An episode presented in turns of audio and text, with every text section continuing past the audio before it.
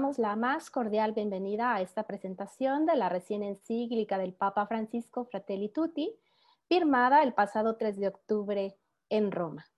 Me presento, soy Jimena Hernández, actual directora ejecutiva del CISAP, y durante esta sesión coordinaré las intervenciones de nuestros distinguidos panelistas. El Centro de Investigación Social Avanzada ha pensado en compartir con ustedes los contenidos fundamentales de esta nueva encíclica, motivar a la lectura de la misma y apreciar la providencial mirada que nos comparte el Papa sobre la fraternidad en tiempos de profundos cambios, tensiones sociales y desconcierto. El, Centro de Investigación Social Avanzada se funda en enero de 2008 en la ciudad de Querétaro, México, como un espacio de encuentro y de formación académica que busca dar respuesta a las principales cuestiones que marcan actualmente la existencia de las personas y de nuestra sociedad. Al día de hoy estamos integrados por 22 personas que trabajamos en el campus Querétaro desde, México, mismas que colaboramos cotidiana y estrechamente con una amplia comunidad de exalumnos, académicos y actores sociales en todo el mundo. Desde su fundación, el CISAP ha estado estructurado en cuatro divisiones. Ciencias sociales y jurídicas, estudios de género y familia, filosofía y bioética, dentro de las cuales realizamos tres actividades principales investigación, docencia y servicio. El CISAP busca transformar la cultura y la sociedad a favor de la dignidad de la persona con rigor científico y perspectiva cristiana.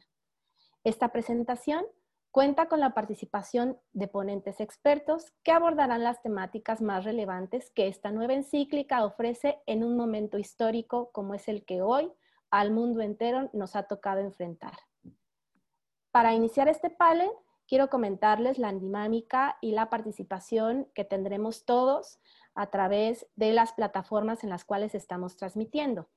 Eh, habrá cuatro intervenciones por parte de una intervención por cada uno de nuestros ponentes.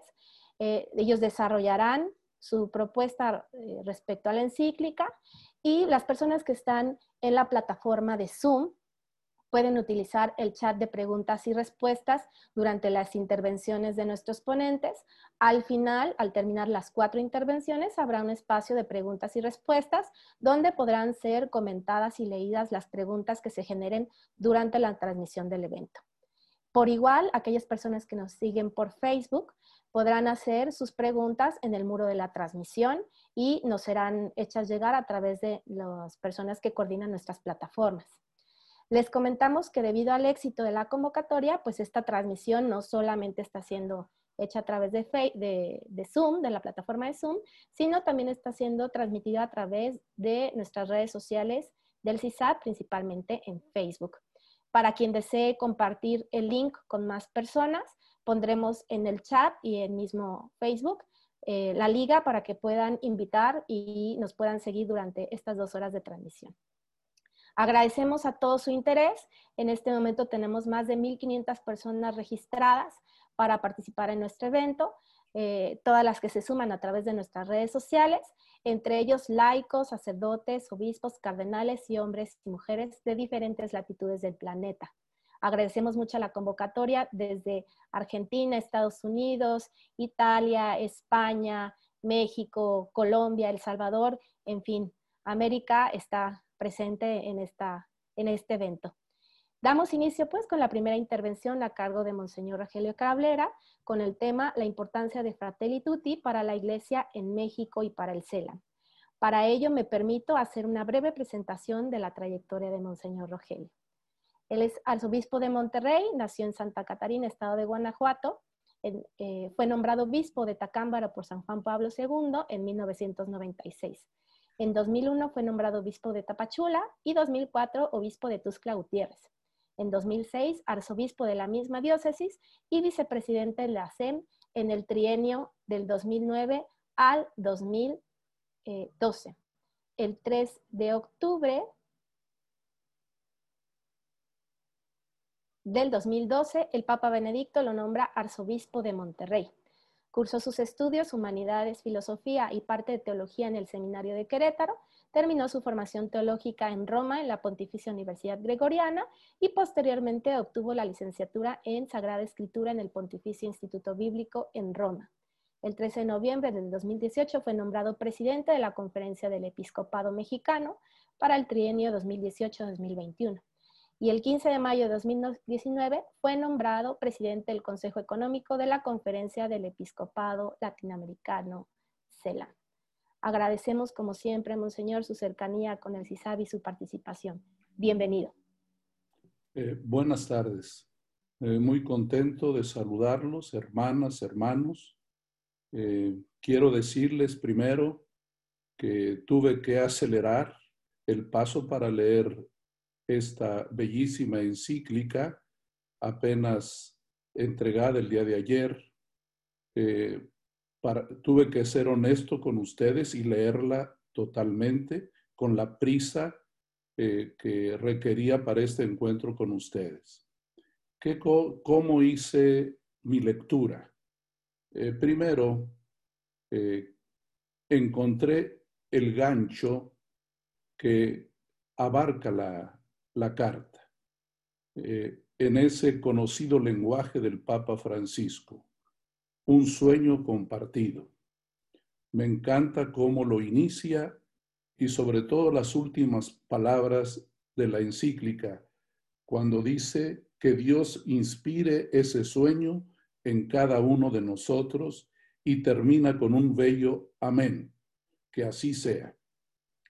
Fui recorriendo la carta, eh, así con la prisa de quien quiera alcanzar, y también eh, noté dónde está el centro de la carta. Para mí el centro de la carta es la parábola del buen samaritano esta parábola interpretada en la, digamos, en la consecuencia de la historia de la tradición interpretativa del texto. Me recordó siempre a San Agustín. San Agustín es el primero que hace una interpretación universal de la parábola, cuando dice, el herido es Adán, es el ser humano. Esto me dio mucha luz y verlo siempre en el centro de toda la encíclica. Esta encíclica nos va proponiendo esta mirada amplia.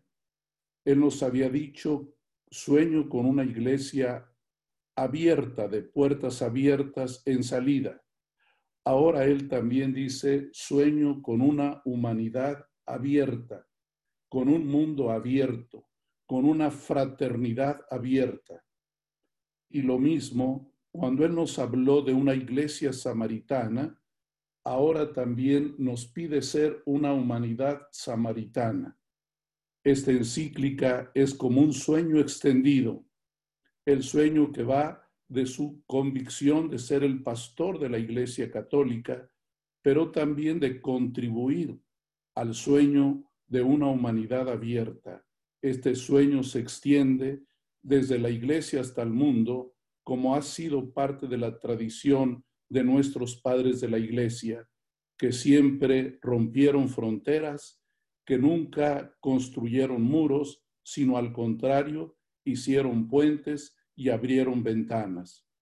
Esta lectura global de, que hice de la encíclica y para poder responder a lo que eh, me propusieron de un aporte a la reflexión sobre su importancia para América Latina y el Caribe, también hice otro ejercicio, ver esas palabras gancho que el Papa va diseminando a lo largo de la, a lo largo de la encíclica. Me llamaron la atención estos términos riquísimos, un amor político, una memoria penitencial, eh, la arquitectura y la artesanía de la paz, un proyecto creador, existe la gratuidad, hay una mezquindad casera, ver la realidad como un poliedro, cuidado con ese narcisismo localista y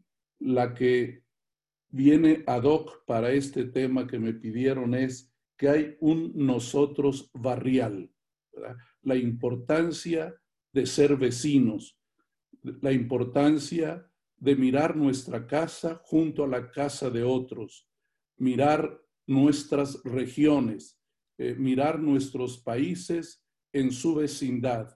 América Latina y el Caribe es un gran barrio, un barrio donde tenemos muchas cosas en común, una cultura en común, una lengua común, eh, eh, sueños comunes.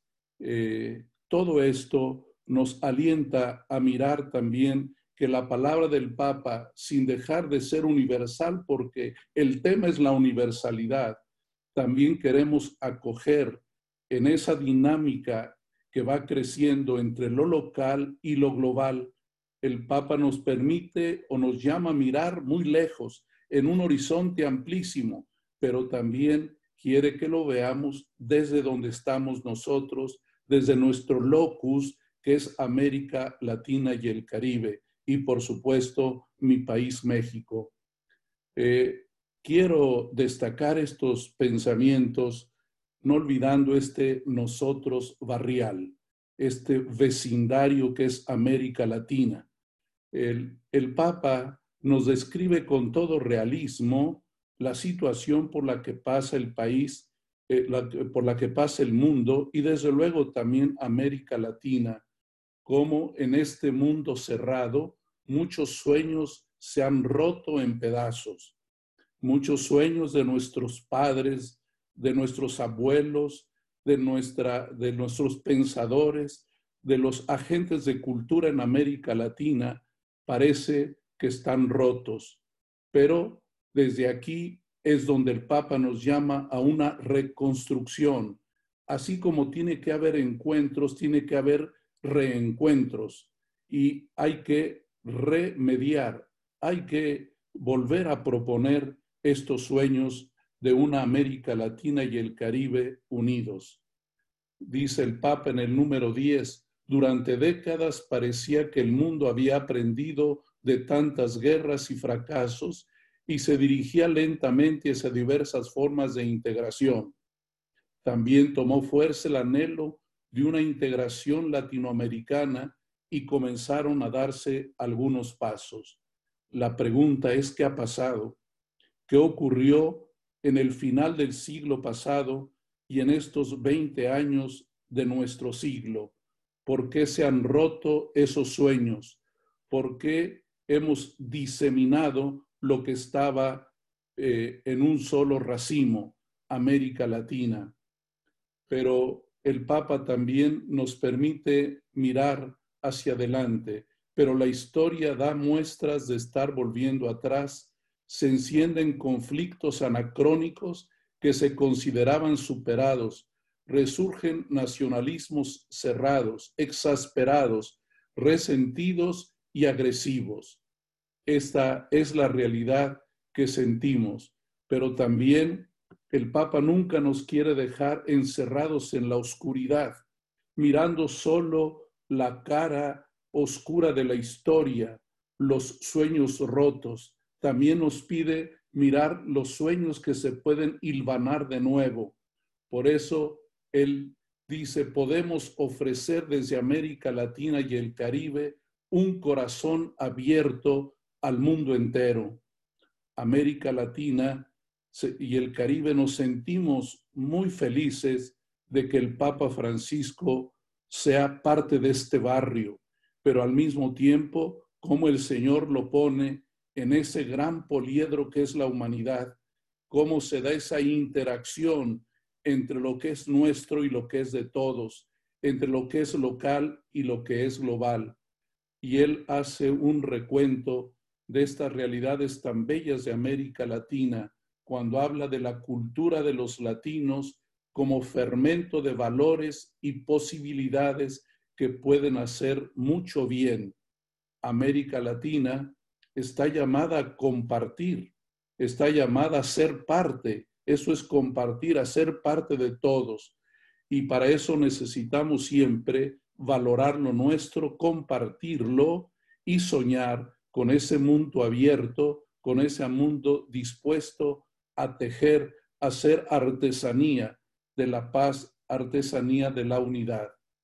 Por ello les propongo que frente a esta encíclica tan bella, que es teológica, social, programática, no puedo quitarle ninguno de los calificativos porque es teología, es eh, este, doctrina social de la iglesia, es iluminación pastoral. Sin embargo, quiero animar aquí a ustedes, hermanas y hermanos de América Latina y el Caribe y de cualquier parte en que vivan, a eh, ponernos frente a esta encíclica con tres actitudes. La primera, el Papa nos quiere animar a la esperanza y hay que sentir ese llamado, animar a la esperanza. El Papa lo dejó bien claro, hay que tener esperanza, porque el futuro, dice él, no es monocromático, sino que es posible si nos animamos a mirarlo en la variedad y en la diversidad de lo que cada uno puede aportar.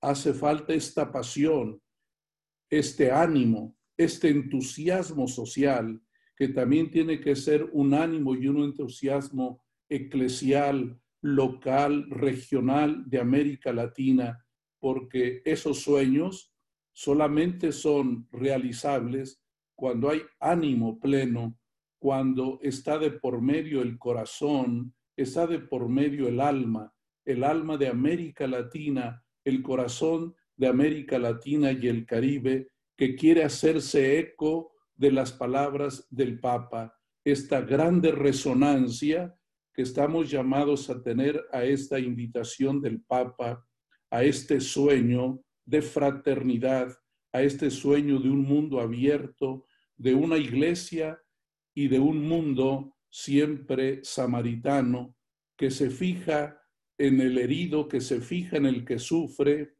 que pone su mirada donde debe estar puesta, porque a eso Jesucristo nos llamó a mirar, a dar en el foco de atención, que es donde está el herido, el que sufre. El Papa también nos llama, además de animarnos a la esperanza, a ser creativos en la cultura del encuentro. El que ama, crea. El que ama es creativo. ¿Por qué Dios hizo esta creación a nosotros los seres humanos, eh, la casa común? Porque su amor es exorbitado, es grande, es pleno y es creativo todo aquel que ama. Si América Latina y el Caribe son pueblos que aman y se aman, también seremos creativos para desarrollar la cultura del encuentro y del reencuentro. Dice el Papa, cuando se respeta la dignidad del hombre y sus derechos, son reconocidos y tutelados. Florece también la creatividad y el ingenio y la personalidad humana puede desplegar sus múltiples iniciativas en favor del bien común. Ya el Papa en Evangelii Gaudium nos había dado un neologismo, una palabra, primerear, Dios que primerea. Y primerear es crear, es inventar cosas nuevas, es superar el desgaste de los años, el desgaste de, los desalientos, eh, el desgaste de las fórmulas que no funcionan, ser creativos en esta cultura del encuentro. Pero también el Papa nos mueve a actuar, como lo hizo aquel samaritano. No solamente se compadeció, sino que inmediatamente puso manos en obra, recogió, le curó, lo llevó a un lugar donde le atendieran, pensó en él y pensó en su futuro. Es necesario organizarnos para una mejor política social. Dice el Papa, por más que cambien los mecanismos de producción, la política no puede renunciar al objetivo de lograr que la organización de una sociedad asegure a cada persona alguna manera de aportar sus capacidades y su esfuerzo, porque no existe peor pobreza que aquella que priva del trabajo y de la dignidad del trabajo. El, el, Papa nos invita a soñar, nos invita a crear, pero también a organizarnos, a darnos la mano, a poner en obra todo lo que el Señor nos pide, como el samaritano, que además de acercarse y de compadecerse, de tener nobles sentimientos, eh, llevó adelante la obra hasta terminarla. Eh, esta bella encíclica Fratelli Tutti iluminará sin duda los procesos de renovación y de reestructuración del CELAM, porque el CELAM está al servicio de América Latina y el Caribe. Considero que sin fraternidad y amistad social no es posible este servicio en América Latina y para América Latina. Estamos en un proceso de renovación y de reestructuración. Y queremos entrar en esta dinámica de enriquecimiento permanente, creando espacios de comunión y participación y siempre en clave de encuentro, como el Papa le llama, en clave de sinodalidad concreta que puede propiciar la colaboración, la colegialidad y la comunión no solo entre obispos, sino entre todos los creyentes y los creyentes para América Latina. También nuestro país, en México, los obispos estamos empeñados en un proyecto global de pastoral como respuesta a la, invitación que el Papa nos hizo en el año 2016 cuando nos visitó en México, cuando Él nos pide un proyecto concreto que incida en la realidad de nuestro pueblo. Y así, los obispos de México, mirando a lo lejos dos grandes acontecimientos, el año 2031, que recordaremos los 500 años del acontecimiento guadalupano y el 2033, el tercer milenio de la, de la muerte y resurrección del Señor, los obispos mexicanos hemos refrendado nuestro compromiso de seguir construyendo una casita sagrada, porque esta representa un elemento común de identidad con nuestro pueblo y queremos que sea signo de unidad, de familia y de cercanía. Nosotros insistimos en que México, y así tiene que ser la humanidad, la casa para todos, la casita sagrada, en el lugar donde Dios se manifiesta, donde nadie se siente extraño, un lugar donde todos nos encontremos, podamos convivir, estar cerca con todos los seres queridos. Queremos que México sea un lugar también donde se comparten las experiencias de la vida. Así eh, creo que en esta visión rápida que seguiré profundizando, estoy encantado de esta carta que el Papa nos ha regalado.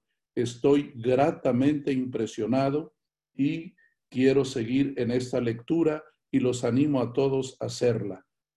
Eh, México, el Caribe, toda América Latina, podemos ser ese gran barrio ese nosotros barrial, esta región que no se mira a sí misma de modo egoísta, sino que se mira en el mundo, en el mundo entero. Gracias por escucharme. Muchísimas gracias, Monseñor. Agradecemos su participación, siempre tan cercana, siempre tan puntual, sobre todo esta cercanía a los fieles y, como dice el Papa, en las periferias. Muchas gracias, Monseñor. Gracias. Damos paso ahora. Ahora tengo el gusto enorme de presentar a un amigo cercano de CISAB y quien tenemos por primera vez en nuestras transmisiones y esperamos que sea el primero de muchos encuentros para esta creatividad del encuentro que nos acaba de, mencionar Monseñor y que se nos propone en esta nueva encíclica. Eh, presento ahora a Austin Iverich, que va a tratar el, tema de la importancia para la Iglesia Universal y para el diálogo intercultural e interreligioso respecto a esta encíclica. El doctor Austin Eiberg es periodista y autor británico, además de ser miembro del Campion Hall de la Universidad de Oxford, especializado en historia contemporánea de la Iglesia. Él es el autor de dos libros sobre el pontificado, El Gran Reformador, Francisco, Retrato de un Papa Radical, que salió en castellano en 2015 y el año pasado, Wanden Shepherd, pastor herido, Pope Francis and his struggle to convert the Catholic Church. En diciembre se publicará un libro en varios idiomas que es el fruto de conversaciones con el Papa Francisco sobre el mundo post-COVID, que se llama Soñemos Juntos, el camino a un futuro mejor, conversaciones con Austin Eiberg. Austin, bienvenido. Muchísimas gracias, eh, Jimena. Es un gran gusto estar con ustedes. Eh, muchísimas gracias a, al CISAF y a todos ustedes por haber invitado a este extranjero a un encuentro latinoamericano.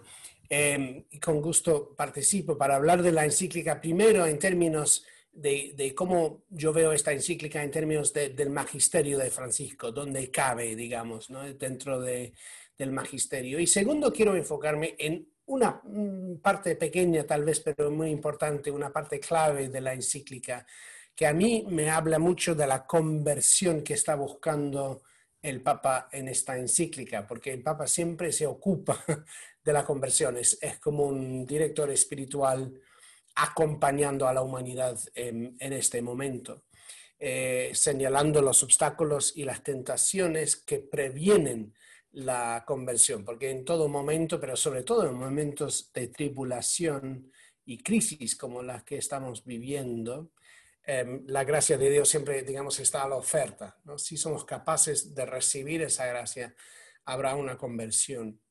Eh, como el Papa dice, de una crisis, eh, o, salís mejor o salís peor, dice en buen porteño, ¿no? pero nunca, se sale, nunca salís igual. Eh, entonces, aunque la encíclica no es, como varios han dicho antes de su publicación, no es una respuesta a la crisis del COVID, porque en realidad la encíclica nació eh, por lo menos hace, hace 18 meses, o sea, son más de un año en preparación. Y el Papa dice al principio de la encíclica que, em, que irrumpió la, crisis en medio eh, del proceso de, armar la encíclica. Pero al mismo tiempo, la crisis ha hecho relevante y urgente el diagnóstico que nos ofrece la encíclica, que en el fondo es un diagnóstico del, del problema de la modernidad, ¿no? de, lo que, de, de, la crisis de la modernidad, de la cual la pandemia es una, es, es, es, es una, una, manera de desvelar, digamos, ¿no? lo que está, las brechas y las grietas eh, dentro del mundo que ya tienen años, ¿no? O sea, ya, ya, ya viene desde mucho antes del COVID.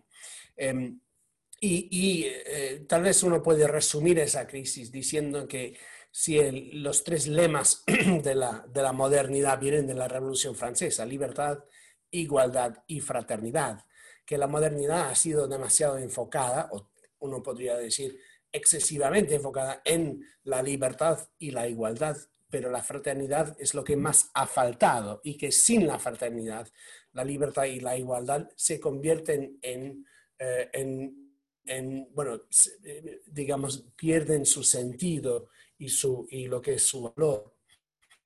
Eh, pero, pero ¿de dónde cabe esto en, en el magisterio? Yo, yo, digo que en realidad, aunque esta es la tercera encíclica de Papa Francisco, em, em, pocas personas recuerdan la primera encíclica que se llamaba Lumen Fide, que se publicó en 2013, porque el autor principal de Lumen Fide fue Benedicto. Entonces, eh, eh, Francisco heredó esa encíclica. Y en realidad, Evangelii Gaudium, que fue una exhortación eh, apostólica que salió en, noviembre de 2013, el peso, tiene el, el, um, eh, de tenía el peso magisterial de una encíclica. Entonces, en realidad, Evangelii Gaudium es el primer, la, primera gran enseñanza de este pontificado. ¿no? no es una encíclica, pero es como si fuera una encíclica. Luego, y ahora Fratelli Tutti. Evangelii Gaudium se ocupaba de nuestra relación como individuos y como Dios con nuestro creador. Es el intento de regenerar esa relación, de abrirnos hacia y al espíritu. Y Laudato sí se ocupaba de nuestra relación con lo creado. Entonces la, la, relación, digamos, hacia abajo, hacia la tierra. Y Fratelli Tutti complementa los dos porque se ocupa de nuestra relación con nuestras criaturas, con nuestro, nuestros eh, seres co-creados. En ese sentido, el objetivo magisterial del, Papa ha sido regenerar esas tres relaciones fundamentales de nuestra existencia. Em, entonces, por eso pienso que completa. Seguro va a haber muchas otras enseñanzas del Papa Francisco, muchas otras exhortaciones apostólicas, pero creo que en términos de, digamos, del magisterio, eso lleva, eh, complementa eh, los, otros dos. Ahora quiero eh, que enfocarme en, lo, que, pienso que es el proceso de conversión que está buscando la encíclica. Si ustedes se fijan en, bueno, todos, como ya mencionó el eh, Monseñor Cabrera, digamos, el segundo capítulo sobre buen samaritano es el, el exegesis eh, fundamental de la encíclica, es decir, entendiendo esa parábola, entrando en el misterio de esa parábola del buen samaritano, cambia la hermenéutica. En ese sentido, el, el proceso de conversión depende de nuestra aceptación eh, del cambio que, produce esa parábola. el primer capítulo se, llama ¿no? Eh, Nubes negras sobre un mundo cerrado. No sé si lo estoy traduciendo bien, pero, pero es, es una visión eh, muy, muy aguda, muy, muy gris del mundo actual, un mundo eh, de conflicto, de atrincheramiento polarizado, donde cada uno estamos en nuestra burbuja, donde el diálogo se ha, corrompido por el poder, donde todas las ganancias de la posguerra en términos de, multi, de organizaciones multilaterales o, la, unidad latinoamericana o la unidad europea, todo esto parece ir, ir para atrás. Es un mundo, digamos, que necesita un salvador. Y luego viene el, segundo capítulo, que es el buen samaritano. Y luego el tercer capítulo, donde menciona en, eh, y, menciona en, eh, en, el párrafo 101, y hay unos párrafos muy interesantes, 101 eh, en adelante, hay como 10 párrafos. Y él dice en, el, um, en la nota al pie de la página del párrafo 101, hace referencia a, un ensayo de Paul Ricoeur, que es un pensador y, bueno, teólogo eh, eh, reformado, de protestante francés, Paul Ricoeur. Y eso fue un ensayo de 1962 y está en este, este libro, Histoire et Vérité. El ensayo se llama Le socius et le prochain, el socio y el prójimo. Entonces, eh, eh Ricoeur reflexiona ahí y el Papa dice en la encíclica que este ensayo le ha, le ha ayudado ¿no? a reflexionar. Sus reflexiones han sido inspiradas en parte por este, este ensayo.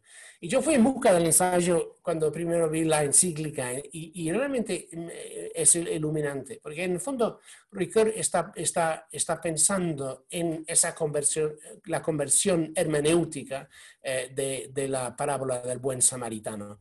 Lo que, lo que hace el visitante que, que, le hace la pregunta a Jesús es, ¿quién es mi prójimo? ¿no? Entonces, ¿qué especie de proximidad conmigo ha de tener mi, mi prójimo? ¿no? Y Jesús le da vuelta a la pregunta en estos términos, ¿cuál de estos hombres se portó como prójimo? Y lo que dice Ricardo es que en el fondo el visitante está haciendo una pregunta sociológica sobre cierto objeto social, es decir, ¿cómo defino como objeto ¿no? las otras personas? En el fondo, ese es un mundo de socios, en el sentido de es un mundo donde la gente se relaciona eh, según, según criterios sociales. Y uno puede pensar de inmediato en miles de categorías sociales eh, de las cuales yo soy, yo soy británico, eh, soy católico, eh, em, trabajo en una cierta empresa, me identifico con esta parte. O sea, un, montón de, definiciones de categorías sociales que todos tenemos y no hay nada malo en eso. El problema es que en, en un mundo sofisticado, tecnológico como el nuestro, esas categorías terminan definiéndonos, o más bien nosotros nos aferramos a esas, a esas categorías, de tal manera que empezamos a definirnos a nosotros mismos bajo estos eh, criterios. Entonces, lo que dice, lo que dice Ricard aquí, que es muy interesante, ¿no? dice que la ciencia eh, eh, al prójimo, o sea, la, Jesús vuelve la tortilla, ¿no? Da la vuelta a esa idea, ¿no? En el fondo, el prójimo es la persona a quien yo elijo servir, ¿no? Al prójimo no se le hace, soy yo el que me hago prójimo de alguien. Entonces, todo el ensayo es una reflexión sobre la implicación de, esta, de, esta, de este cambio en perspectiva. Y él dice el Papa en, eh, en el párrafo 70, en, el, en ese segundo capítulo sobre el buen samaritano, ¿no? que al final, en la parábola, eh, el levita y el, el, sacerdote se quedan aferrados a su identidad social, a sus funciones, y se niegan a salir de esas funciones, mientras que el samaritano, que es el extranjero, es una persona que no es nadie en la sociedad, tiene la capacidad de salirse de sí mismo, de trascenderse en servicio del otro. Entonces, eh, eh, eso cuando leí ese ensayo entendí, eh, entendí creo que mejor lo que está buscando el Papa aquí. Lo que dice en el párrafo 101, donde retoma en el, en el tercer párrafo, retoma la idea de la, la, parábola del buen samaritano. Dice del samaritano, era un nadie, no pertenecía a una agrupación que se considerara destacable, no tenía función alguna en la construcción de la historia. Mientras tanto, el samaritano generoso se resistía a estas clasificaciones cerradas, aunque él mismo quedaba fuera de cualquiera de estas categorías y era sencillamente un extraño sin un lugar propio en la sociedad. Así, libre de todo rótulo y estructura, fue capaz de interrumpir su viaje, de cambiar su proyecto, de estar disponible para abrirse a la sorpresa del hombre herido que lo necesitaba. Es decir, precisamente por la capacidad del samaritano de salirse de sí mismo, porque no, estaba aferrado a esa función, era capaz de servir al hombre herido y de esa manera crear una nueva historia. Y bueno, el, punto aquí me parece eh, que es importante es eh, también al, final, donde eh, Paul Ricard habla en este ensayo de que eh, todo al final es, las categorías sociales siempre son inevitables, no es cuestión de escaparnos de esas categorías sociales, pero de, reconocer y de entender que por encima de toda mediación social hay, es el encuentro con el otro que siempre va a superar y nos va a salir de eso. Y dice que, eh, y eso me parece un punto importante, que normalmente es en las crisis, como las guerras, las pandemias, las grandes catástrofes, donde la gente tiene mayor capacidad de salir, de trascender estas categorías sociales y ayudar al prójimo y reconocer la realidad de la humanidad eh, compartida. Entonces, un poco la idea en eso, eh, quiero decir que la crisis del COVID tal vez nos está ayudando, ese es el discernimiento del Papa, nos está ayudando a reconocer ¿no? lo que hemos tenido dificultad en reconocer, que somos parte de la misma familia. Entonces es una conversión, es un, es un cambio, es un cambio. Entonces en el, en el párrafo 104 dice, cuando el Papa está hablando como dije antes, de la, de la, del desequilibrio de la modernidad. De la libertad, igualdad y fraternidad hemos enfatizado las primeras dos. Pero dice que, ¿qué ocurre? O sea, la libertad sin la, sin la fraternidad, lo que sucede es que la libertad enflaquece, resultando así más una condición de soledad, de pura autonomía para pertenecer a alguien o a algo o solo para poseer y disfrutar. Es decir, la libertad se, corrompe sin la fraternidad, porque se convierte simplemente en satisfacción de sí mismo o el deseo de explotar y de aprovecharse del otro. Igualmente, dice, la, igualdad eh, sin la fraternidad se cae en una cosa abstracta, donde todos los seres humanos son iguales, pero eh, sin ese cultivo consciente y pedagógico de la fraternidad. ¿no? Y luego dice, los que únicamente son capaces de ser socios crean mundos cerrados. ¿Qué sentido puede tener en este esquema esa persona que no pertenece al círculo de los socios y llega soñando con una vida mejor para sí y para su familia? Entonces, a mí me parece que aquí está tal vez el centro eh, de la encíclica. Si uno ve los, los, eh, los títulos de los capítulos, el, el primer párrafo estamos atrincherados, atrapados, cerrados, ensimismados. La parábola del buen samaritano es la invitación de salirse de nosotros, de salirnos de nosotros mismos en el servicio del otro. Y eso eh, crea eh, en, el, tercer capítulo, eh, tiene el, el, título ¿no? de un mundo abierto. O sea, es cuestión de abrirnos a. Y al abrirnos a, al otro, a Dios, a lo creado, eh, no, creamos otro futuro, nos salvamos. Hay un proceso de conversión aquí al cual el Papa nos está invitando a abrirnos y señalando también los, los obstáculos eh, a ello. Entonces me parece que casi toda la encíclica se puede, se puede leer como una aplicación a partir del capítulo 4, se puede leer como una aplicación de esta conversión, de este cambio hermenéutico que es, eh, que es totalmente eh, fundamental. Em, y la otra cosa simplemente que quería eh, destacar, como hay tantas cosas que uno puede decir de la encíclica, pero lo que me llama la atención como encíclica social es como en el eh, capítulo 6 él entra en la cuestión del diálogo cívico, o, más bien la falta de diálogo que existe en nuestra sociedad actual. Todos sabemos que el parálisis de la polarización en la política, en la sociedad, pero también en la iglesia, es el obstáculo, uno podría decir, principal a nuestra capacidad de avanzar. O sea, no, sin, el, sin suficiente unidad y consenso como familia es imposible resolver los problemas. Entonces, él invita en ese capítulo 6 a los cristianos, a los que han tenido ese encuentro con Jesucristo, a eh, ser factores em, eh, que resisten el contagio de ese ambiente político, social, cultural, mediático y defienden la verdad a pesar de que no es de nuestro propio, de, una forma desinteresada. Y dice que estos serán los héroes del futuro. Yo creo que es la primera vez, otros que saben más de eso me corregirán, pero creo que es la primera vez que en una encíclica social un papa haya entrado en la cuestión de la, de, la, de la cuestión de cómo se puede crear unidad y consensos dentro de contextos de conflicto y de polarización.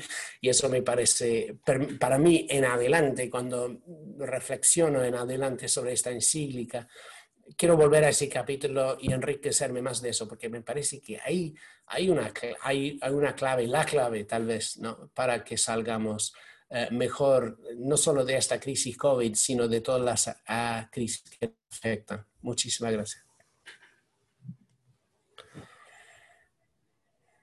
Muchísimas gracias, Austin. Pues eh, recordando y, retomando un poco en esta intervención muy aguda sobre esta encíclica, que, que bien lo hacen los comunicadores como Austin y que hacen tanto bien para la evangelización pues nos recuerda, ¿no? Mirar el 2031 y el 2033 para construir en México la casita sagrada, donde compartir las experiencias de la vida. De nuevo, muchas gracias, Austen, y sabes que el Si Sabes tu casa y la invitación siempre queda abierta. Ahora me permito presentar a un también amigo muy cercano al CISAB, a Rafael Luciani. Con esta participación eh, queremos enfatizar esta participación laical que siempre enriquece y que se hace desde el sentir de la iglesia, con la iglesia. ¿no? Rafael Luciani nos va a tratar el tema sobre la importancia para la reforma de la sociedad y de la iglesia desde la perspectiva de esta nueva encíclica. Laico venezolano, doctor en teología por la Pontificia Universidad Gregoriana e investigación postdoctoral en la Julius Maximilians Universidad en Alemania profesor titular de la Universidad Católica de Andrés Bello de Caracas y extraordinario en la, Católica, en la Escuela de Teología y Ministerio del Boston College. Entre sus publicaciones destacan Regresar a Jesús y El Papa Francisco y la Teología del Pueblo, así como varias publicaciones sobre sinodalidad en la vida de la Iglesia. Sirve como perito del CELAM, del Consejo Episcopal Latinoamericano y de la CLAR, Confederación Latinoamericana de Religiosos y Religiosas, Participó como perito de la REPAM en el Sínodo para la Amazonia y ha sido fundador del proyecto Iberoamericano de Teología y es miembro del Peter and Paul Seminar para la Reforma de la Iglesia. Bienvenido, Rafael. Muchas gracias, Jimena, y a Rodrigo y a todos los del CISAF por, por esta invitación. Quisiera compartir algunas reflexiones en clave eclesiológica que nos permitan situar la encíclica dentro de una propuesta mayor de visión de iglesia que en este momento en el que estamos viviendo, pues la pandemia, se nos presenta en una nueva eh, visión donde la iglesia samaritana, hospital de campaña, ha de responder. Para ello, un primer punto que quiero destacar es que hay dos ejes que podemos recordar para eh, comprender este magisterio social. Un primer eje eclesiológico que lo conforman tres eh, documentos, una tríada que nos invitaba a la reforma de esa iglesia bajo el modelo Iglesia Pueblo de Dios, que eh, lo constituye Evangelii Gaudium en el 2013, luego la conmemoración del 50 aniversario del Sínodo de los Obispos en el 2015 y Episcopalis Communion en el 2018. Ahí encontramos esa primera tríada que nos ayuda a comprender que la iglesia, en esa recepción que hace el pontificado de Francisco del concilio, se nos presenta como una iglesia pueblo de Dios. Pero esa iglesia está en medio, en medio de los pueblos y las culturas. Y en esta segunda eh, manera de entender esa presencia de la iglesia, se nos ofrece otra tríada eh, de documentos en el magisterio de Francisco. Por una parte, Laudato Si, en el 2015, luego podemos eh, unir, como dice bien Francisco en esta encíclica, el documento sobre la fraternidad humana en el 2019 y la encíclica a la que nos estamos refiriendo, Fratelli Tutti, en este año. De manera que tenemos tres nuevamente eh, documentos que marcan esta segunda manera de entender a esa iglesia en medio ahora de los pueblos y sus culturas. Aquí se unen entonces dos grandes temas desde el inicio del pontificado hasta este momento en el que nos encontramos en una transición epocal, de época, ¿no? Al inicio, la insistencia en una reforma de esa iglesia a la luz del modelo de iglesia pueblo de Dios. En esta eh, etapa de cambio epocal, la insistencia a una conversión de la iglesia en medio de los pueblos y sus culturas y a la luz de un mundo fracturado y de una iglesia eh, herida, necesitada de sanación.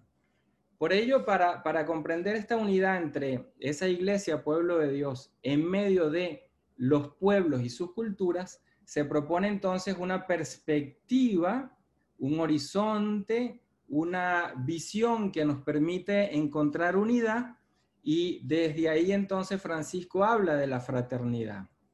Pero el tema de la fraternidad, que es lo, interesante para ir tratando de ver la novedad eh, que se nos propone, hay que situarlo en en antecedentes que nos permiten eh, ubicar el discurso teológico y eclesiológico. Y hay dos modelos que sobresalen de dos grandes teólogos en el siglo XX y que eh, en el primer caso, Ratzinger, un poco antes del concilio, habla en un pequeño libro que recoge conferencias que luego él las usa para dar su primer seminario.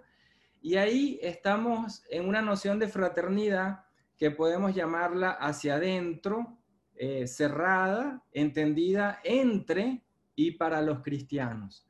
Ranner en el año 81 escribe un libro que se intitula Amor a Jesús, Amor al Hermano, y ahí da un paso y un concepto que aparece en esta encíclica, la fraternidad abierta, la llama Ranner.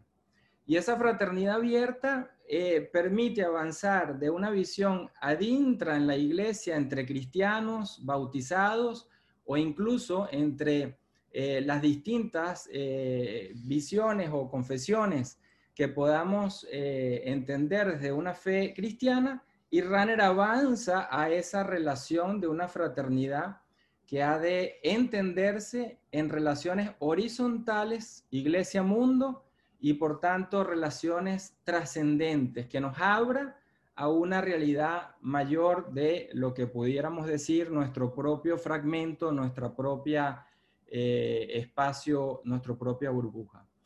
Al inicio del pontificado, ya Francisco eh, introduce este tema como un modo de, de ser y de caminar en la iglesia. Y aquí tenemos que recordar, pues, que en su primera bendición Urbi et en la Plaza de San Pedro, ya en el 2013, plantea este caminar, pero un caminar, como dice él, un caminar de fraternidad y en ese caminar de fraternidad se anticipa a ese estilo, a ese modo de proceder que luego será eh, parte de su visión en esa conversión sinodal, caminar juntos pero a la luz de esta fraternidad. Y esto va generando a lo largo de su pontificado una secuencia de intervenciones que va ampliando esta visión de la fraternidad. En Evangelii Gaudium encontramos un claro llamado ya a la luz de esa iglesia en salida en, en base a la pregunta, ¿dónde está? ¿Quién es mi hermano? ¿Quién es mi hermana? Y por ello hace tanta insistencia a partir de ese momento en el Evangelio de Mateo en el capítulo 25, porque concretiza esa trascendencia desde la historia. Cuando abrazo al otro y a la otra, me estoy encontrando con Dios que se hace presente y estoy viviendo lo mejor de mi humanidad. Es decir, una humanidad trasciende en la medida en que se encuentra con el otro. Este, este mensaje hoy en día es fundamental porque cuando hablamos de conversión, ¿cómo podemos hablar de esa realidad si no se da desde el encuentro persona a persona en la cotidianidad? Como decimos en Venezuela en teología, la noción de cotidianidad compartida es el ámbito donde se da la trascendencia de lo humano. Francisco entonces, eh, luego podemos recordar que ya en el 2007, cuatro años después de Evangelii Gaudium, hablando en la Academia Pontificia de las Ciencias Sociales, recupera nuevamente esta fraternidad, entendiéndola en comparación con la solidaridad. La solidaridad, digamos que es un primer nivel donde nos podemos sentir interconectados humanamente bajo el criterio de la responsabilidad. Pero la fraternidad no. La fraternidad es cuando el otro es mi propia eh, expresión de lo que significa ser humano. Me reflejo tanto en la gloria o en la miseria del otro, porque somos responsables los unos de los otros de poder tener condiciones de vida dignas para toda eh, persona. En Fratelli Tutti rescata entonces lo que ha venido eh, proponiendo de manera fragmentaria en distintas intervenciones y ahora se convierte en ese concepto que dice al inicio que Ranner hablaba de esa fraternidad abierta, una fraternidad que eh, redefine a lo humano porque le da su identidad más genuina y más auténtica. Un segundo punto entonces que se desprende de acá, que si se asume la fraternidad como un horizonte, como un proyecto y como camino de conversión, tiene entonces consecuencias. Y acá eh, es interesante ver cómo la eh, fraternidad no es solo algo que podemos llamar hermoso o ya dado o ya construido. De ahí que se presenta como un paradigma como venimos hablando, pero a la vez como una paradoja. Recordemos Caín y Abel, Dos hermanos y en esa relación de fraternidad se produce la muerte. Entonces la fraternidad también es paradoja, también puede llegar a ser contradicción si no es asumida. Ese don de la fraternidad, si no es asumido en la cotidianidad de mi vida, puede llegar incluso entonces a convertirse en una fractura, en una ruptura de la propia humanidad y de ahí el modelo pues de eh, Caín y Abel. La pregunta que hace en una de sus eh, homilías en Santa Marta en el año ya 2017 es precisamente ¿dónde está tu hermano? ¿Dónde está tu hermana? Y esa pregunta que inspirada, como decía anteriormente en el Evangelio pues de Mateo, nos invita a un proyecto de vida en el que hoy en medio de la pandemia se sacude, se mueve, nos moviliza y nos derrumba eh, ideas, seguridades que podíamos haber tenido. Y esto es interesante porque en la encíclica no se nos están dando soluciones, se nos está invitando a pensar este momento donde tanto la iglesia no tiene claridad como la misma sociedad no tiene claridad. ¿Qué quedan? Opciones, opciones que vayan en una dirección tal que puedan ofrecer al mundo sanación y por tanto esperanza. De ahí, para terminar esta eh, manera de entender la fraternidad en la encíclica, se da desde una hermenéutica muy concreta que ha caracterizado al pontificado de Francisco, que es la hermenéutica de los pueblos y sus culturas. Porque no, la fraternidad no es algo individual, implica relación, implica interconexión. Por tanto, no se da sino en el marco de las relaciones más amplias de mi propia individualidad. La palabra pueblo que en América Latina es algo que da identidad a un conjunto, algo que da una, permite una acción eh, mancomunada, ha sido muy característica no solo en lo social, sino también en lo eclesial.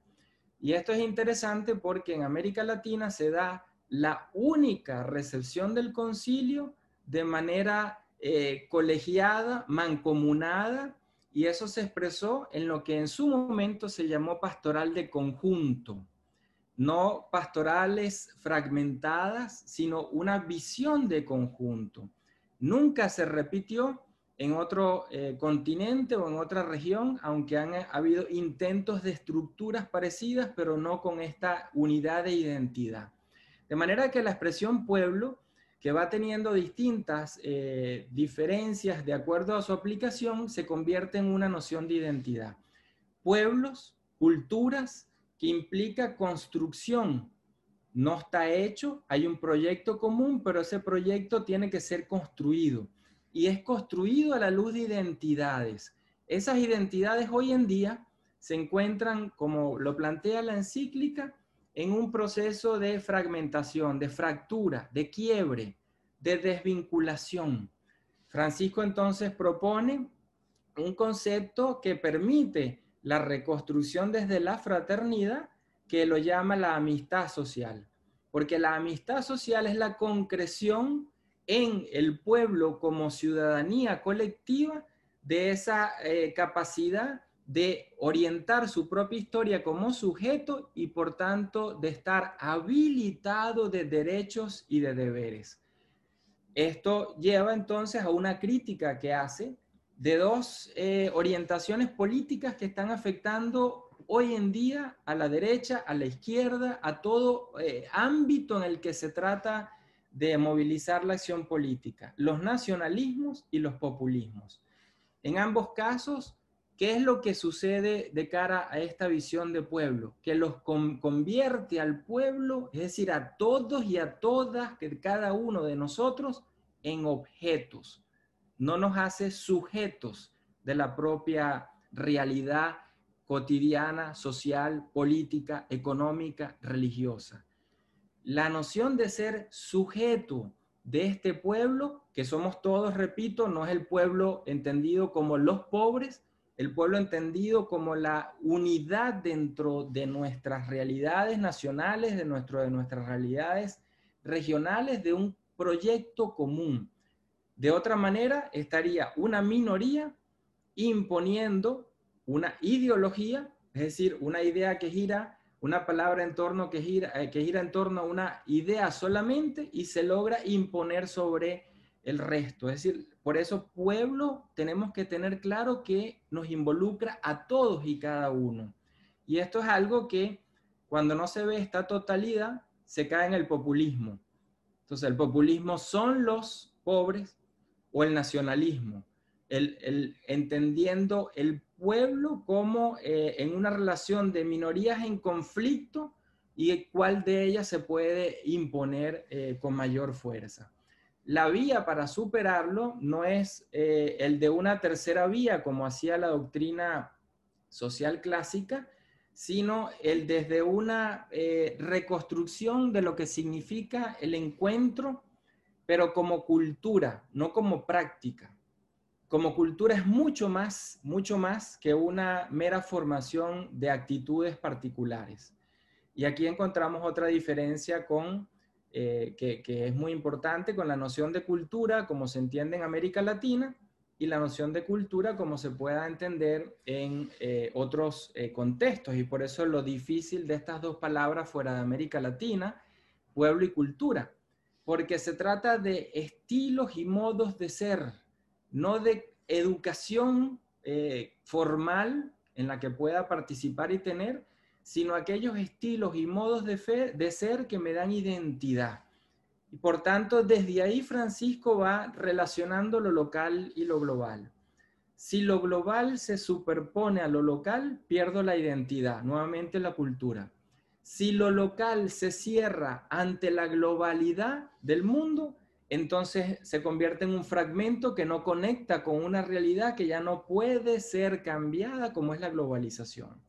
Por eso trae a colación la globalización con la localización, la recuperación de identidades que se recrean en la interacción mayor en un mundo global. Esto nos lleva entonces al último punto, la iglesia como eh, podemos decir en la imagen que él le gusta usar mucho, iglesia salida, pero en la forma concreta del hospital de campaña, y es ahí donde se entiende esta visión de iglesia samaritana, que nace ya en la teología latinoamericana eh, en los años finales 60, 70. Uno de los exponentes fue Segundo Galilea. Esta visión de una iglesia que entiende el encuentro y no la indiferencia y el asumir al otro más allá de la propia realidad de creencia religiosa.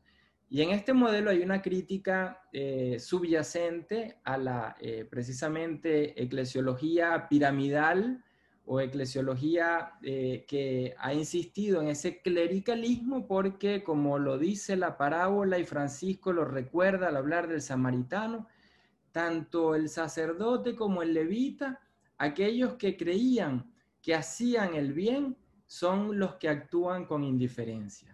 Entonces, por eso eh, termino con el inicio. Iglesia, pueblo de Dios que se llama a reformarse en medio de los pueblos y sus culturas que implica una conversión. Estamos en el inicio de un cambio de época. Ya no estamos en la época de Aparecida cuando se llamó a un cambio de época en el 2007. Estamos iniciando un nuevo cambio todavía en transición, en proceso. Saldremos como lo dice la encíclica, o peor o mejor, o estamos a tiempo aún de reconectar con eso que es lo más humano que hemos olvidado en muchas ocasiones, como es la fraternidad, pero una fraternidad abierta, no cerrada en nuestras propias creencias religiosas, políticas, económicas, sino una fraternidad abierta. Muchas gracias.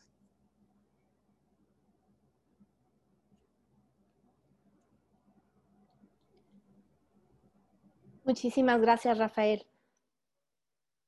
Pues retomamos y, reflexionamos sobre estos puntos tan importantes que nos ha explicado de manera tan aguda, tan precisa Rafael Luciani, sobre esta fraternidad que no es solo algo que podemos dar como ya construido, sino pues que es una paradoja, ¿no? Que no hay que asumirla en una cotidianidad, invitarnos a hacer un proyecto de vida y recordar esto que en CISAB ha sido siempre un tema permanente en nuestras eh, reflexiones, en nuestra docencia, en nuestro servicio, que tiene que ver con el cambio de época, ¿no? Estamos ante un inicio de cambio de época. Muchas gracias, Rafael, por la intervención y pues siempre bienvenido en la comunidad del CISAB. Damos paso ahora a la cuarta intervención de esta tarde, eh, que esta cuarta intervención será dada por Monseñor Víctor Manuel Fernández, actual arzobispo de La Plata, Argentina, ya que agradecemos enormemente haber aceptado participar en este panel y compartir un espacio de reflexión con la comunidad del CISAF, con esta nueva comunidad tan grande ahora fuera, fuera fronteras de CISAF. ¿no? Eh, Monseñor Víctor nos va a hacer favor de hablarnos sobre la ubicación de la nueva encíclica en el contexto de otros documentos del magisterio. Me permite hacer una breve presentación. Monseñor Víctor Manuel Fernández nació en la provincia de Córdoba, en Argentina, estudió filosofía y teología en el Seminario Mayor de Córdoba, Obtuvo la licenciatura en teología con especialización bíblica en la Pontificia Universidad Gregoriana de Roma y culminó el doctorado en teología en la Facultad de Teología de la Universidad Católica de Argentina, con una tesis sobre la relación entre el conocimiento y la vida en San Buenaventura. En 2009 fue propuesto por el entonces cardenal Bergoglio eh, como rector de la Universidad Católica de Argentina. El Papa Francisco lo nombra arzobispo titular de Tiburnia en 2013 y por igual miembro del Pontificio Consejo para la Cultura en 2014 y lo convoca para participar en calidad de vicepresidente de la Comisión para el mensaje del Sínodo Extraordinario de Obispos sobre la Familia.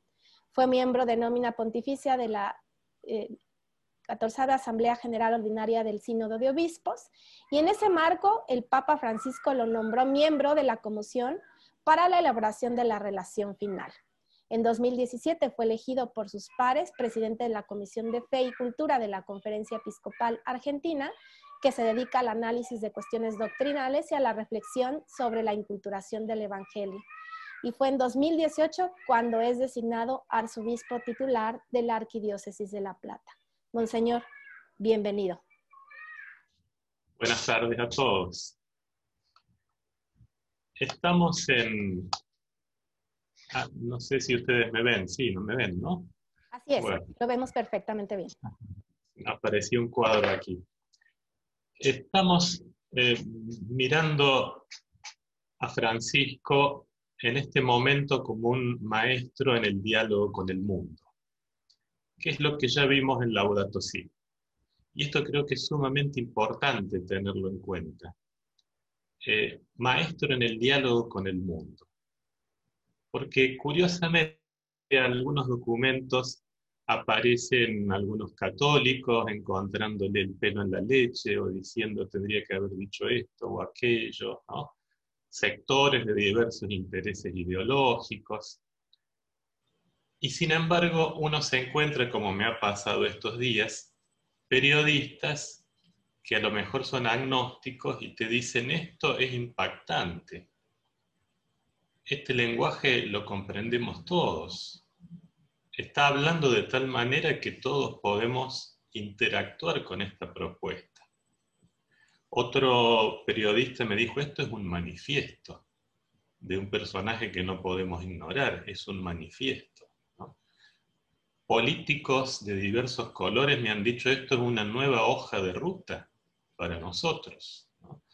Entonces uno escucha ese tipo de recepción tan positiva que a veces llama la atención las reacciones dentro de la propia iglesia. Pero lo que pasa es eso, es que Francisco es maestro en el diálogo con el mundo.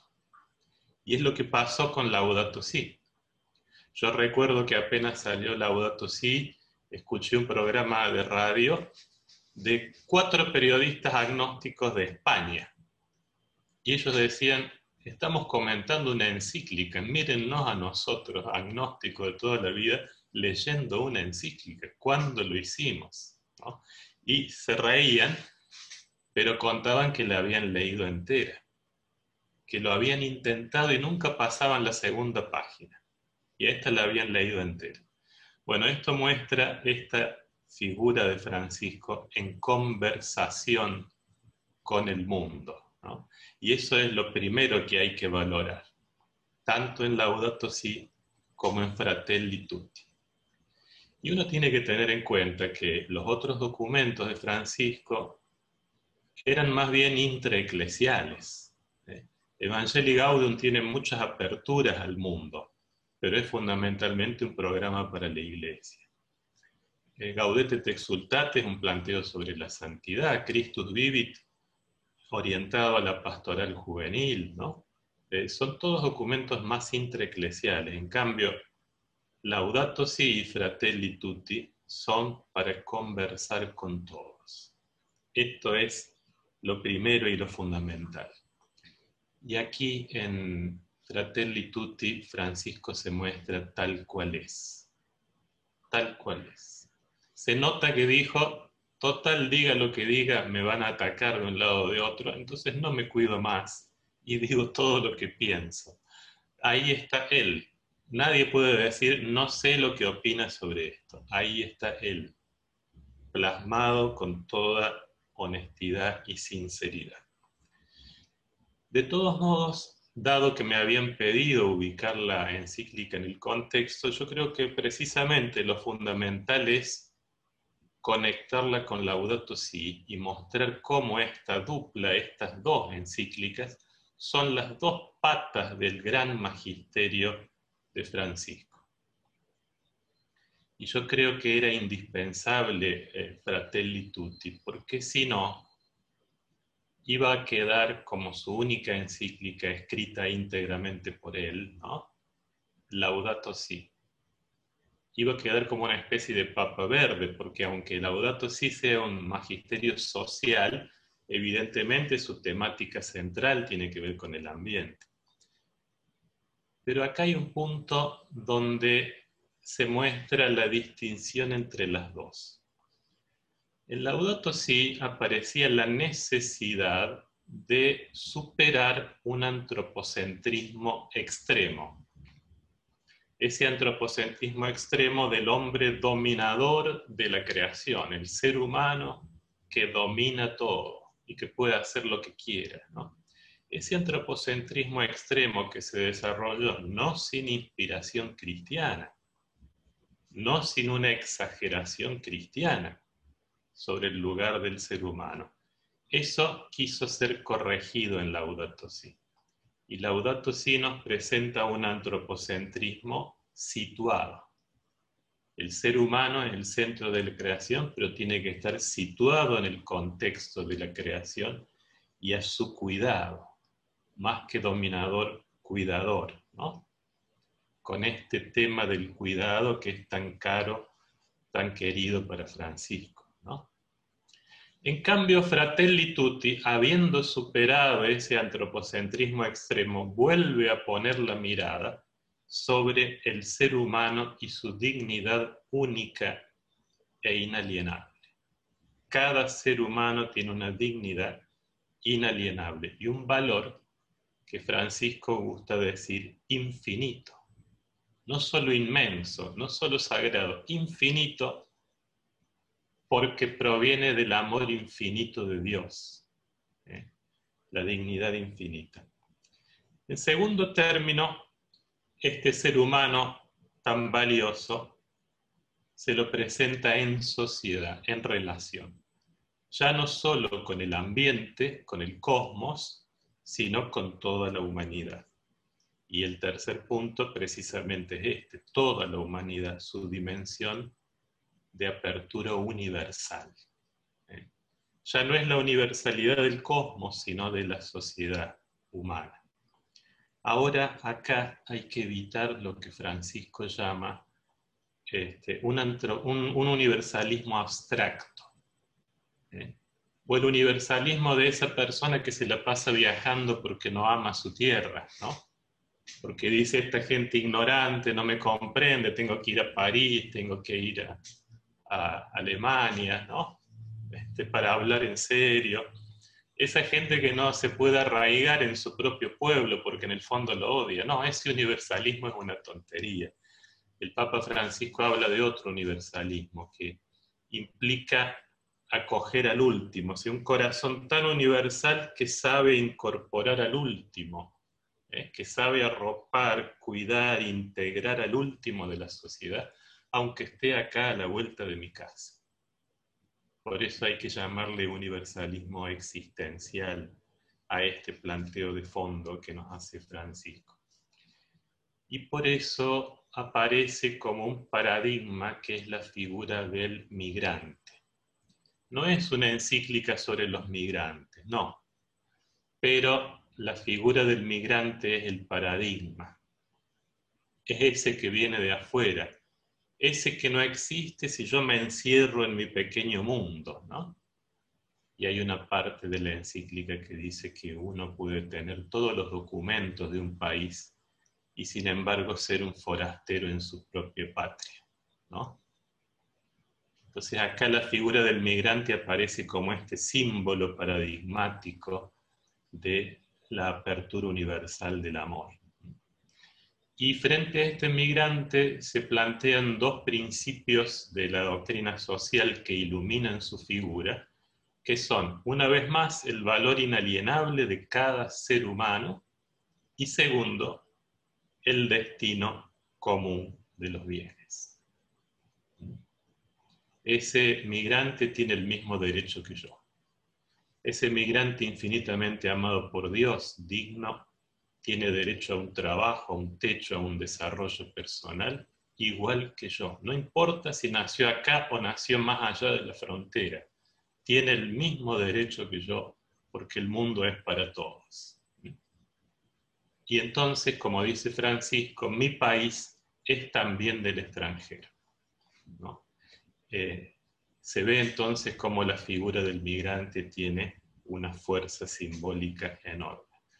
Por lo tanto, esta apertura universal no es la apertura New Age en la cual se podría caer fácilmente desde un planteo ambiental.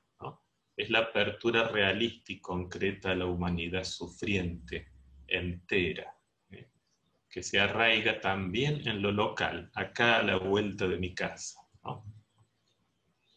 Ahora, si bien entre Laudato Si y Fratelli Tutti se da este cierto corrimiento de acento, ¿no? Esta diferencia complementaria de las dos patas, ¿no? También hay algunos puntos precisamente en común.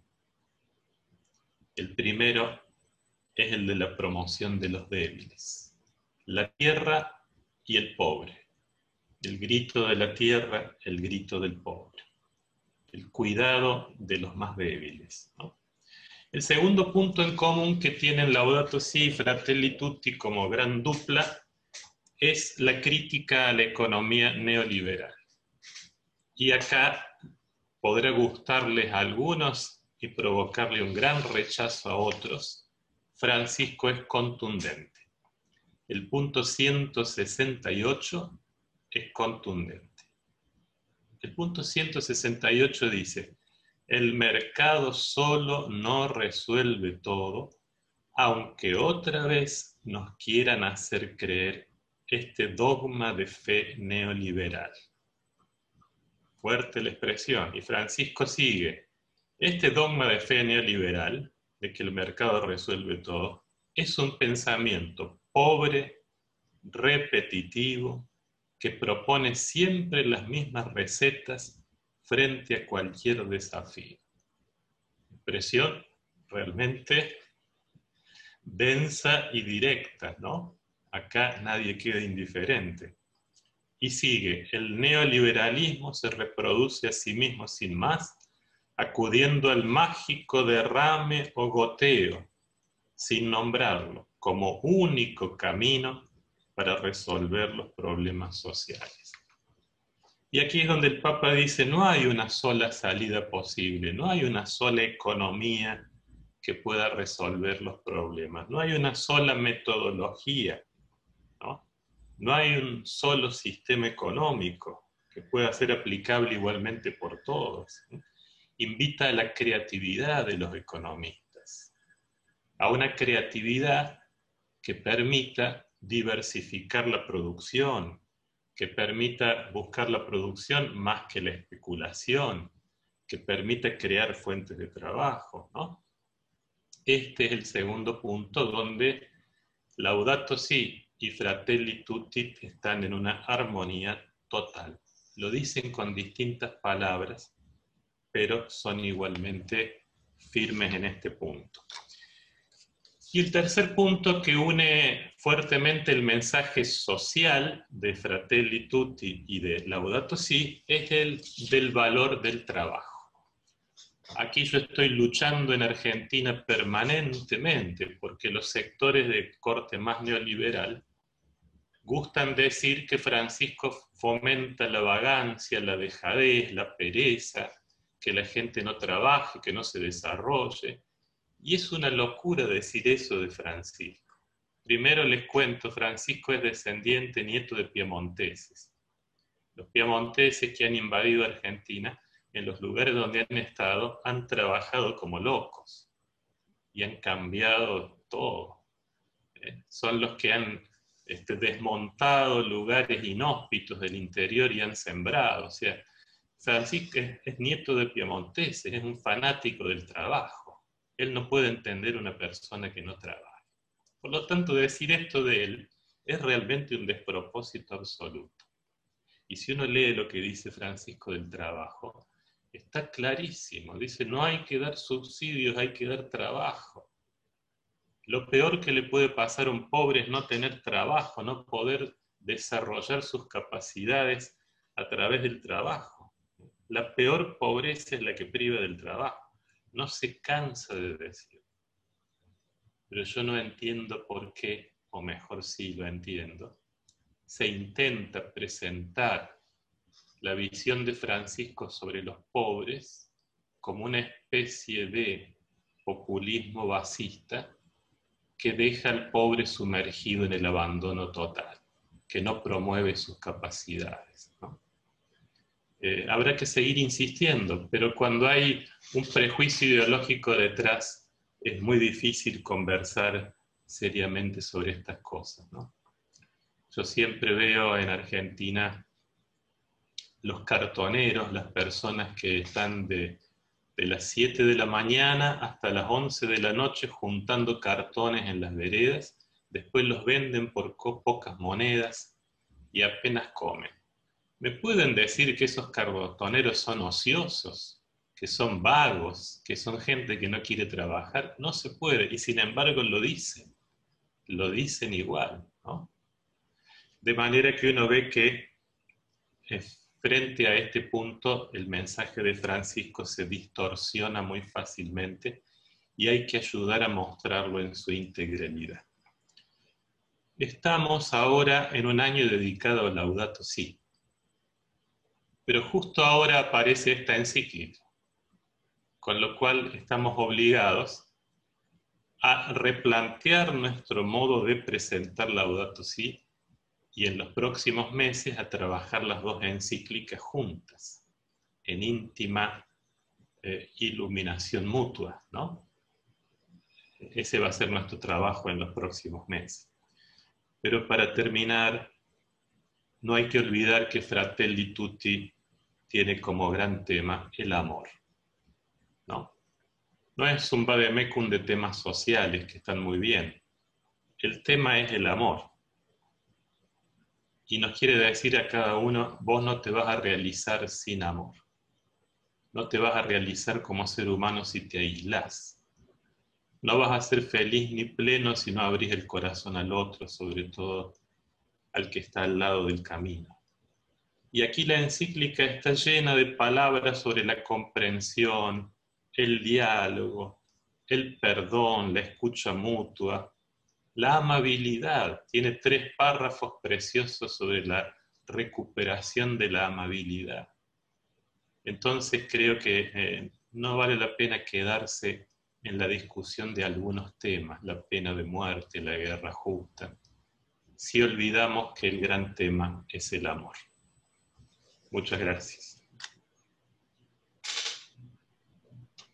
Muchísimas gracias, Monseñor. Excelente presentación. Eh, me quedo con, esta frase, ¿no? ¿no? ¿no? nos vamos a realizar sin el amor, sin abrir el corazón al otro, al que está en el camino, recuperando la amabilidad, el diálogo, estos espacios de encuentro como este, ¿no? Muchísimas gracias por aceptar la invitación y sabe que es muy bienvenido en esta comunidad que es suya, que es el CISAP. Y por último, bueno, vamos a nuestra última intervención del día de hoy, eh, en esta intervención vamos a pedirle al doctor Rodrigo Guerra, fundador del CISAB y miembro del Consejo de Gobierno, pues que nos ayude a ilustrarnos sobre la importancia de la encíclica frente al cambio cultural contemporáneo y la crisis de la democracia. Me permito hacer una breve presentación del currículum del doctor.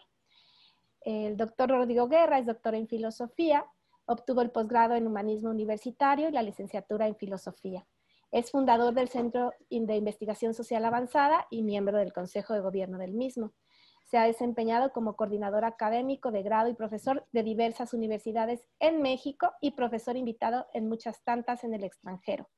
Ha sustentado las Karol Wojtyla Memorial Lectures en la Universidad Católica de Lublin, Polonia. Ha coordinado la publicación de cinco obras colectivas y es coautor de 30 libros principalmente dedicados a la antropología filosófica, la bioética y la filosofía social. Ha escrito varios libros, entre ellos Volver a la persona y El método filosófico de Caro Foctila. Se ha desempeñado como director general de la Comisión Episcopal de Pastoral Social, director fundador del Observatorio Social del CELAM y ha participado en la Comisión de Estudios para la Reforma del Estado y en los foros para la revisión integral de la Constitución en México.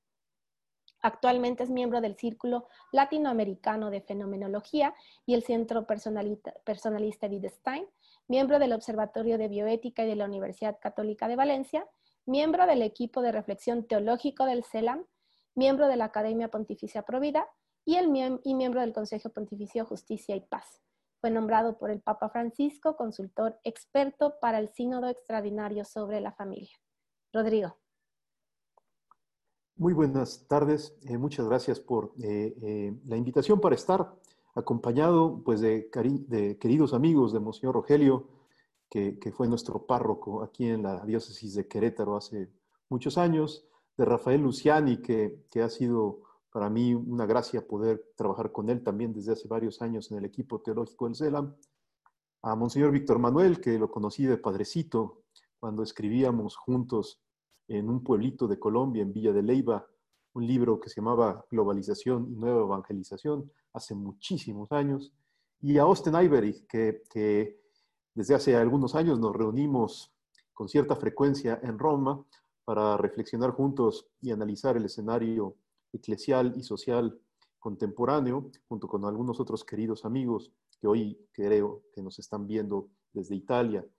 Eh, les agradezco mucho esta, esta esta eh, oportunidad para platicar con ustedes en este momento final sobre el significado que puede tener la aparición de la encíclica en el contexto del cambio cultural contemporáneo y en el momento en particular de crisis de las democracias en América Latina y en otras partes del mundo. Tal vez lo primero que hay que decir es que cuando uno revisa Fratelli Tutti, uno se lleva una enorme sorpresa, porque claramente uno ve una gran continuidad con el magisterio pontificio precedente, no solo del propio Francisco, sino de los papas eh, eh, posteriores al Concilio Vaticano II, y al mismo tiempo uno ve una nueva síntesis de la doctrina social cristiana. Esta, encíclica, sin lugar a dudas, está llamada a replantear con gran fuerza la doctrina social de la Iglesia bajo una nueva mirada, eh, una mirada más radical en su fundamentación teológica, más radical, por supuesto, en su perspectiva filosófica, y más radical en su comprensión del mundo contemporáneo y de la propia Iglesia. ¿Por qué me atrevo a decir que la encíclica es como una nueva síntesis que recoge eh, eh, en continuidad creativa, en fidelidad creativa el magisterio precedente? Porque inmediatamente cuando uno mira la encíclica, uno puede eh, identificar que es tal vez la encíclica con más impronta personalista que se ha publicado en la historia de la Iglesia. Como todos sabemos, el personalismo es esa corriente, ese movimiento más bien reflexivo, filosófico y teológico, que en torno a Manuel Munier nació a principios del siglo XX y que luego se expandió enormemente con una gran cantidad de amigos y de autores. Uno de ellos, uno de los camaradas de Manuel Munier, Jacques Maritain, tenía otro amigo que le traducía sus libros al italiano y que pocos años después fue eh, elegido pontífice de la Iglesia Católica. Me refiero a Paulo VI. Con Paulo VI aparece formalmente en el escenario una gran cantidad de intuiciones personalistas que se pueden detectar desde el encíclico Mane Vitae, pasando por los debates del concilio y en muchos otros momentos posteriores como Populorum Progressio. ¿En qué consiste el personalismo tal y como ha nacido y como se incorpora a la Iglesia? En afirmar que ya basta del dualismo. Afirmar que el dualismo mente-cuerpo no es suficiente para explicar realmente la entraña del humano y que tenemos que volver a mirar al ser humano como persona, como un sujeto único, irrepetible e insustituible. Esto tiene también una consecuencia teológica muy importante. porque eh, en las épocas previas al concilio, pues no faltaban algunos manuales, algunos libros que presentaban de manera aparentemente muy ortodoxa y ordenada en los misterios de la fe, pero como eh, disecándolos, como congelándolos, como eh, conceptualizándolos a tal grado en donde no era evidente que lo esencial cristiano es la persona viva de Jesucristo. Y que esa persona, como decía ahorita muy agudamente Rafael, es contemporánea, es cotidiana a nosotros. No es un taumaturgo del pasado, sino que Jesucristo es una presencia viva y operante en medio de la historia a través de la carne concreta de la iglesia real que somos todos nosotros aquí reunidos. El personalismo irrumpió eh, con Pablo VI y evidentemente se continuó con gran fuerza con Carol Wojtyła, con Juan Pablo II, en donde desde su primera encíclica programática eh, aparece la idea de que Cristo no solamente le revela al hombre aquello que es Dios, sino que Cristo revela al hombre lo que el hombre es y lo revela como persona, como sujeto con dignidad en profunda relación junto con todos sus hermanos, con la naturaleza y con Dios. Cuando miramos, por ejemplo, el discurso inaugural de la tercera conferencia general del episcopado latinoamericano en Puebla y luego el propio documento de Puebla, vamos a ver que esta perspectiva de concebir que el, ser humano crece, es decir, se cultiva, es decir, hace cultura en una triple relación con Dios, con su prójimo y con la naturaleza, vemos que Juan Pablo II introduce una perspectiva personalista para enfrentar justamente eh, eh, eh, el modo como el ser humano puede desarrollarse y a la hora de enfrentarla, descubre esta triple relación que hoy Francisco, como también ya se ha dicho en otra exposición, hoy Francisco parece articular sus encíclicas y su magisterio pontificio. De repente aparece el Papa Benedicto y el Papa Benedicto lo había dicho ya en uno de sus textos eh, eh, más conocidos antes de ser elegido pontífice, le cuesta mucho trabajo a Joseph Ratzinger familiarizarse con la escolástica él siempre la consideraba abstracta, árida, poco existencial. Él preferirá, por ejemplo, en el tema de la persona, más los estudios de Hugo de San Víctor, de Ricardo de San Víctor, eh, eh, eh, de San Buenaventura y de un cierto tomismo que no es el común entre los tomistas. ¿A qué me refiero? A que lo que más le gusta insistir a Benedicto XVI es que la persona es relación. La persona es relación no es solamente un sujeto individual aislado, sino que justamente vive su individualidad en la tensión constitutiva que le ofrece una relación fundante con Dios, una relación eh, existencial necesaria para poder crecer, que es con el prójimo y con la naturaleza. Esto se puede verificar en un librito que ya Rafael Luciani mencionó hace un momento y que escribió antes del Concilio Vaticano II, que se llama justamente la fraternidad cristiana. Desde mi punto de vista, por supuesto, Ratzinger aquí ya pone la premisa para lo que hoy Francisco nos regala en Fratelli Tutti, afirmar que lo esencial cristiano es apertura indiscriminada y total a todo ser humano, no importa qué convicción tenga. Dice así el Joseph Ratzinger, el joven Ratzinger, antes del Vaticano II, dice así, los cristianos no pueden ni deben contentarse con saludar y amar a sus hermanos, es decir, a los fieles.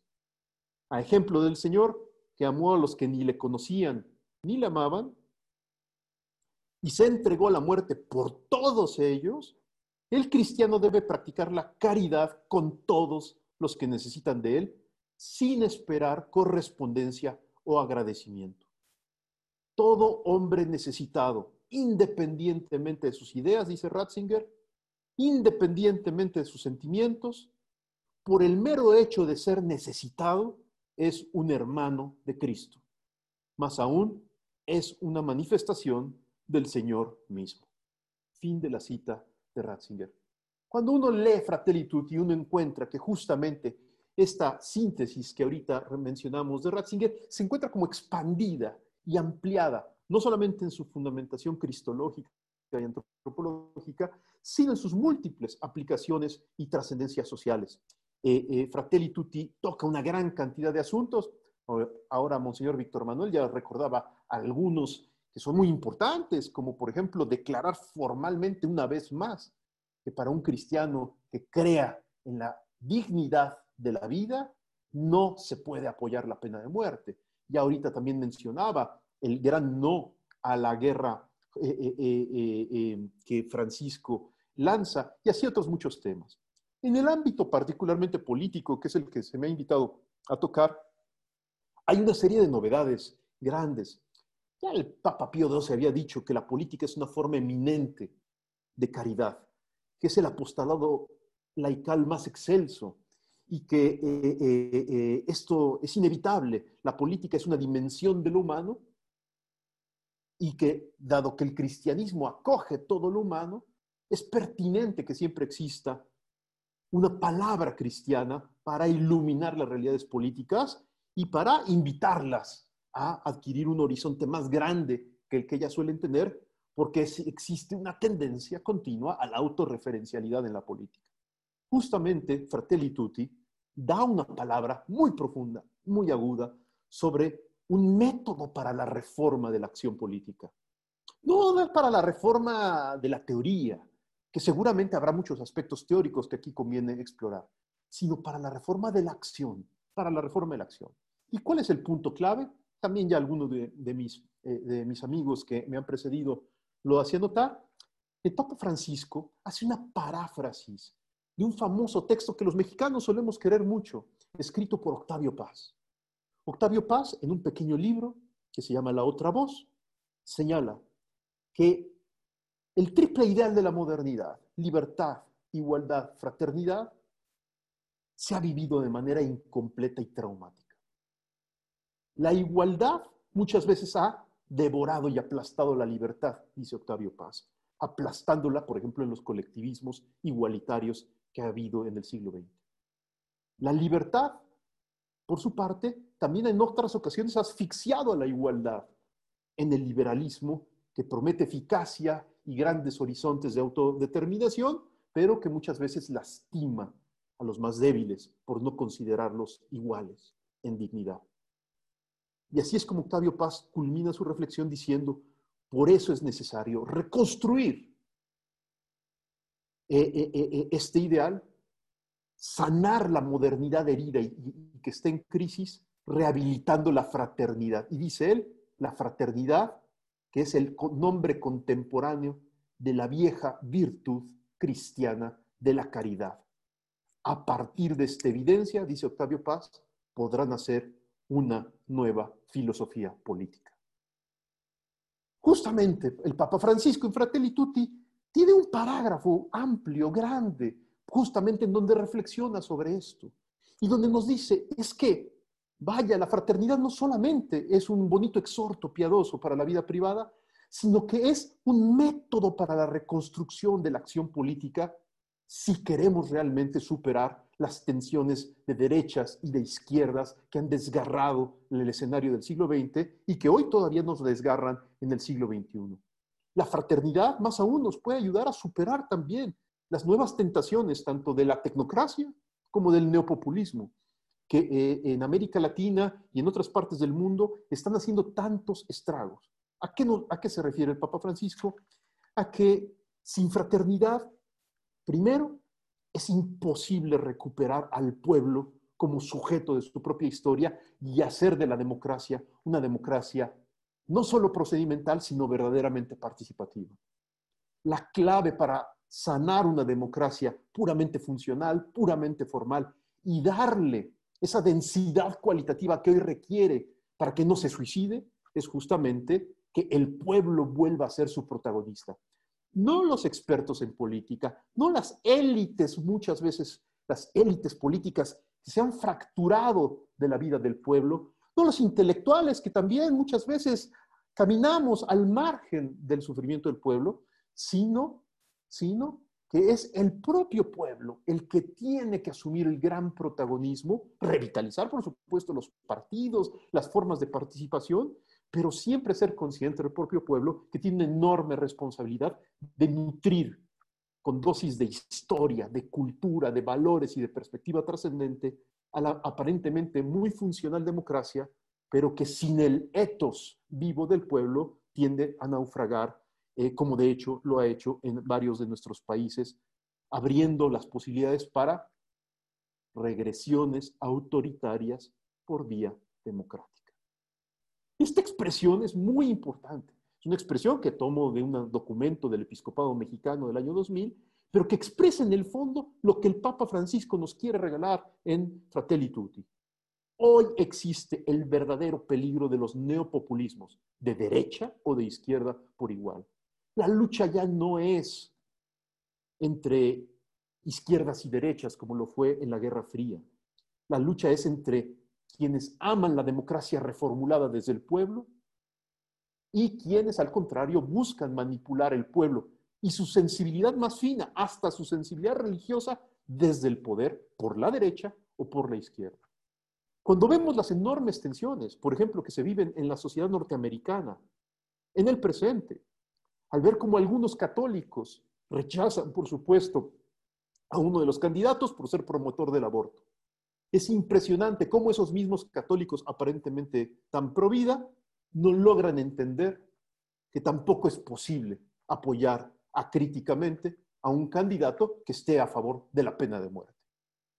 Es decir, muchas veces algunos valores cristianos han quedado eclipsados por la ideología y evitan que realmente el católico emerja en su identidad y por encima de las ideologías manifieste una criticidad hacia las izquierdas y hacia las derechas por igual.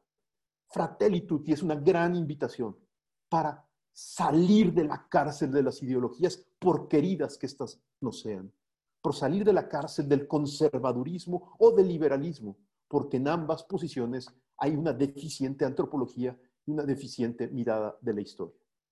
Para ir cerrando mi reflexión, me parece que por eso el Papa estima tanto algo aparentemente tan ambiguo, tan eh, eh, extraño como pueden ser los movimientos populares. Los movimientos populares aparentemente son una parte un poco chabacana, un poco extraña, un poco, como decía hace un momento, ambigua de la participación ciudadana y de la preocupación por la cosa pública. Sin embargo, sin negar que pueden tener horizontes muy eh, difusos, compromisos a veces cuestionables, hay que reconocer que cuando el pueblo intenta autoorganizarse, fenómeno que hoy se denomina gobernanza, cuando el pueblo intenta autoorganizarse y expresarse, aunque a veces utilice un lenguaje torpe, es importante prestarle atención porque eso nace de la vida y de la libertad, del compromiso y del riesgo, que muchas veces cualitativamente es más valioso el más perfecto de los silogismos hecho por un académico o por un genio de la política. No hay que despreciar la fuerza viva del pueblo que desea participar.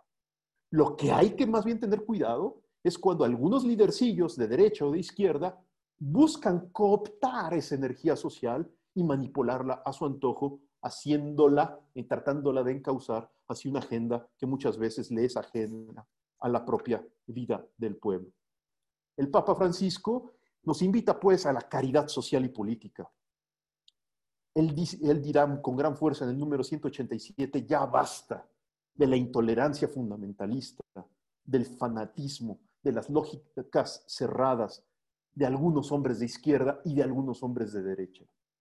Porque justamente las lógicas cerradas, el fundamentalismo y la intolerancia dificultan el necesario diálogo social que puede permitir volver a crear acuerdos, consensos y en el fondo una experiencia más fraterna de vida social. En este tipo de temas no está meramente en juego el éxito o el fracaso de una cierta retórica, retórica intraeclesiástica de, de un hombre vestido de blanco. En esto está en juego el destino de nuestras naciones. Muchos de nuestros países México, Honduras, Nicaragua, Venezuela, Argentina, Brasil, Estados Unidos, España, Italia, se encuentran desgarrados por diversas heridas y violencias, profundamente desgarrados. Por eso en la encíclica Fratelli Tutti encontramos una fuerte llamada de atención para que todos revisemos antes que las convicciones del otro, nuestro enemigo, nuestras propias convicciones y veamos que hay que modificar en nuestro propio camino educativo para poder proceder de una manera distinta.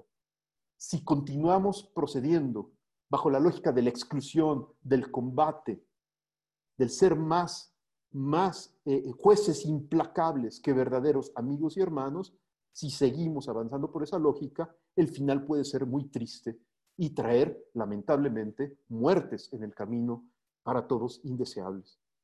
Al contrario, el Papa Francisco nos invita a que pensemos en la posibilidad de un nuevo futuro, no perfecto, no anquilosado en la pureza formal de, un axioma o de una ecuación matemática. Un camino que seguramente va a tener errores y dificultades. Va a, ser, el camino de una sociedad y de una iglesia accidentada, que va a tener que enseñar y aprender de sus errores y corregir. Pero es mejor intentar caminar hacia esta utopía de la fraternidad que seguir avanzando por las aparentemente más serias y seguras utopías eh, liberales o igualitarias que se han ensayado en el siglo XX y que nos han traído muchísima muerte, destrucción y enorme pobreza, por ejemplo, en América Latina. Termino simplemente diciendo que todo esto de la amistad social para el Papa no es una mera consigna abstracta, sino que la traduce principalmente de manera concreta en la ternura. Él le dirá a los políticos frontalmente en la encíclica, ya basta de discursos abstractos, es necesario ir a lo concreto. Y lo concreto es entender que la ternura es método de acción política. La ternura no en un sentido rosa o cursi, sino en el sentido de la política solo, la política que hoy se requiere para reconstruir América Latina y el mundo, es la que se hace desde la cercanía con los más pobres y humillados. Es la que se hace no fingiendo a través de una campaña de marketing que el candidato o el gobernante atiende el dolor de los más excluidos, si no es cuando nace una nueva generación de jóvenes que luchan y se preocupan por el bien común desde sus respectivos compromisos políticos, unos un poco más de derecha, otros poco más de izquierda, pero con la escuela de la inmersión fuerte en la solidaridad con los más pobres. Es desde los pobres y junto con ellos como la política puede readquirir su rostro fraterno, es como la amistad social puede volverse método, método para la acción política y como así tal vez los laicos tenemos que entender que estamos llamados a una nueva responsabilidad, eh, eh, no solamente de cara a nuestra sociedad, sino hasta de cara a nuestra propia iglesia y a la provocación que nos hace la fe. Muchísimas gracias por eh, permitirme hacer esta brevísima reflexión y ahora pasamos al diálogo y al intercambio con todas las personas que nos acompañan desde distintos países de América Latina y de Europa. Muchas gracias. Muchas gracias, Rodrigo. Bueno, pues tenemos unos breves momentos para las muchísimas preguntas que hemos recibido. Les agradecemos a todos su participación. Eh, felicitaciones a los panelistas de todas partes de Latinoamérica y de Europa. Eh, quisiera ser breve con las preguntas. Hay algunas que están dirigidas. Me voy a permitir eh, hacerlas explícitas.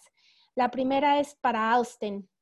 ¿Cómo superamos ese obstáculo de no querer escucharnos los unos a los otros? ¿Cómo eh, superar esta polarización que nos embarga en diversos ambientes? Em, sí, bueno, e, en el fondo hay que leer eh, con mucha atención ese capítulo 6, porque la, respuesta a la pregunta es implícita ahí y, y, explícita, ¿no? O sea, está muy claro ahí.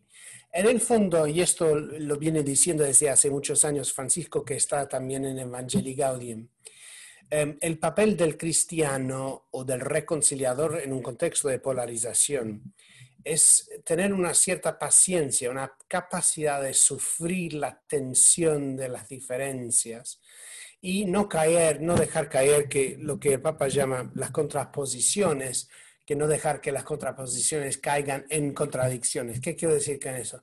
La tendencia de los populistas, la tendencia del ambiente mediático es tratar siempre de, que todo sea blanco y negro. Hay que elegir, ¿no? Esto o el otro. entonces es una, es una tendencia de reducir siempre la realidad a dos binarios eh, posibles. En realidad, en, la realidad, en el mundo creado por Dios, no hay contradicción. Hay muchas cosas que están en tensión, pero no hay contradicción. Entonces, es lo que hacen las ideologías, es que nos hacen caer en las ilusiones de creer que todo está contrapuesto. Entonces, el cristiano hasta cierto punto tiene que apartarse, no en el sentido de evitar el conflicto, sino de sufrir el conflicto, acompañar a las personas crear, crear oportunidades para caminar juntos, de ahí la sinodalidad a la que se refería Rafa, ¿no? O sea, mecanismos de caminar juntos a pesar de nuestras diferencias. Y al caminar juntos, em, manteniendo la fraternidad, sin querer imponer uno al otro nuestra posición, creamos la oportunidad no para que yo o el otro tenga una solución brillante, sino se crea un espacio que permite que el Espíritu Santo, digamos, entre en la situación y crea un nuevo horizonte que está más allá de, la, de, lo, de, las, de las diferencias que nos dividen. Entonces es, es, cuestión de paciencia y en ese capítulo 6 el Papa lo dice, no, no, esto no es fácil. Eh, ser artesanos de la paz no es fácil eh, y tiene, eh, requiere esa capacidad un poco de sacrificio. Pero yo diría sencillamente, uno es reconocer las tentaciones del ambiente de polarización, reconocer dónde cuán fácil es caer en eso. Entonces, un cierto apartarse. Segundo, entrar en la situación para sufrir el conflicto y crear oportunidades para caminar juntos y de esa manera crear una nueva, eh, una nueva posibilidad de una tercera vía, digamos, eh, que, que, entre. Y de esa manera em, eh, convertimos las tensiones y las diferencias en algo fructífero que realmente es dinámica y no em, dañina. Gracias. Muchas gracias, Austin. Para eh, Monseñor Rogelio, ¿cómo evangelizar en nuestra iglesia local con esa sinodalidad de fraternidad donde hay tantos centralismos, autosuficientes y burocracias? ¿Cómo iniciar ese camino hacia una mayor claridad dentro de la iglesia, donde haya más comunión entre cardenales, obispos y sacerdotes? Pregunto esto, pues parece a veces que cada uno rema por su lado y no hacia Jesús.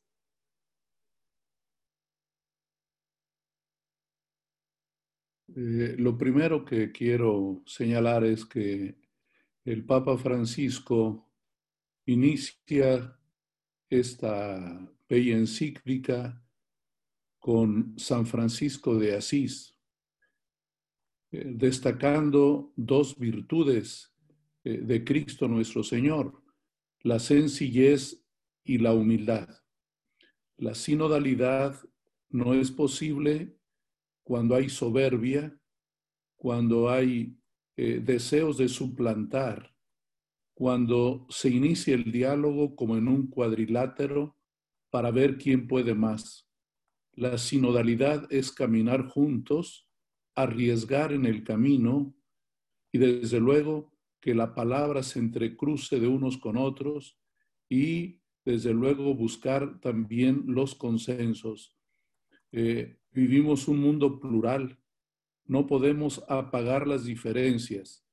Eh, cada uno puede ver las cosas y opinarlas de modo distinto. Lo único que no se vale es la falta de caridad.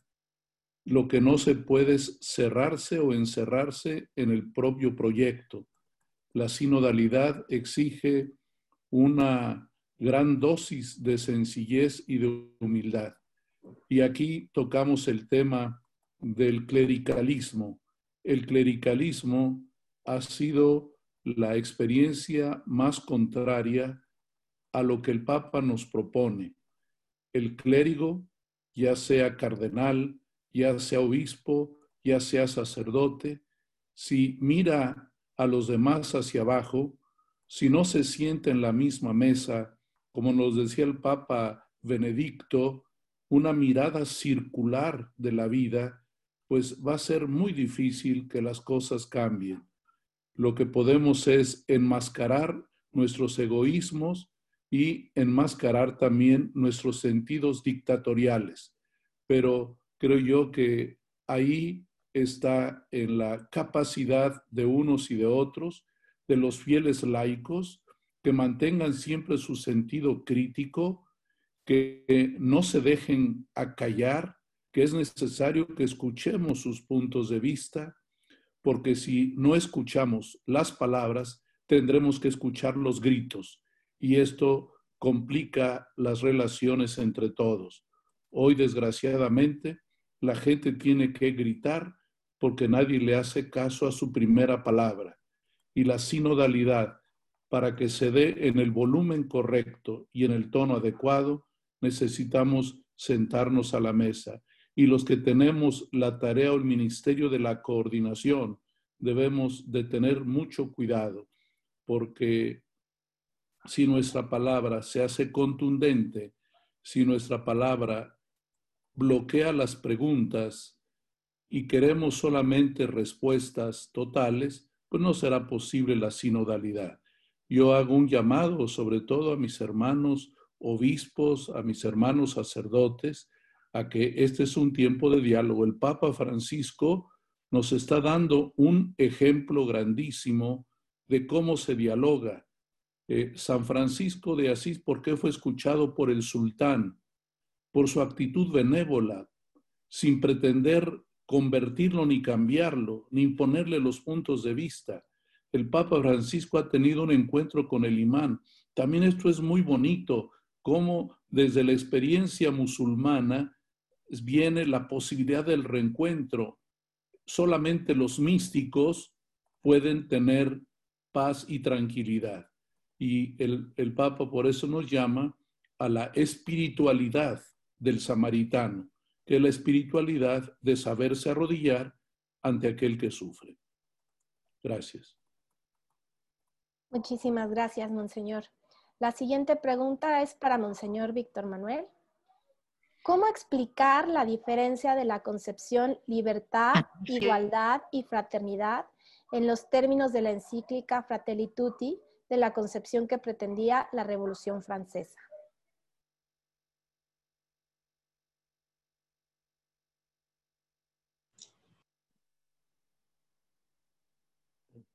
No se escucha. No se escucha bien. Hay que reactivar el audio, monseñor.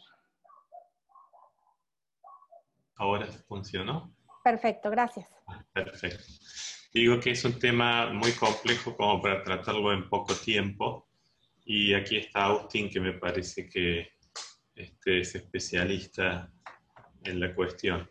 De todos modos, eh, Francisco, aún siendo arzobispo, antes de ser papa, siempre eh, se planteó eh, la diferencia entre el modo cristiano de plantear algunas cuestiones y el modo como se ha desarrollado en la historia del pensamiento.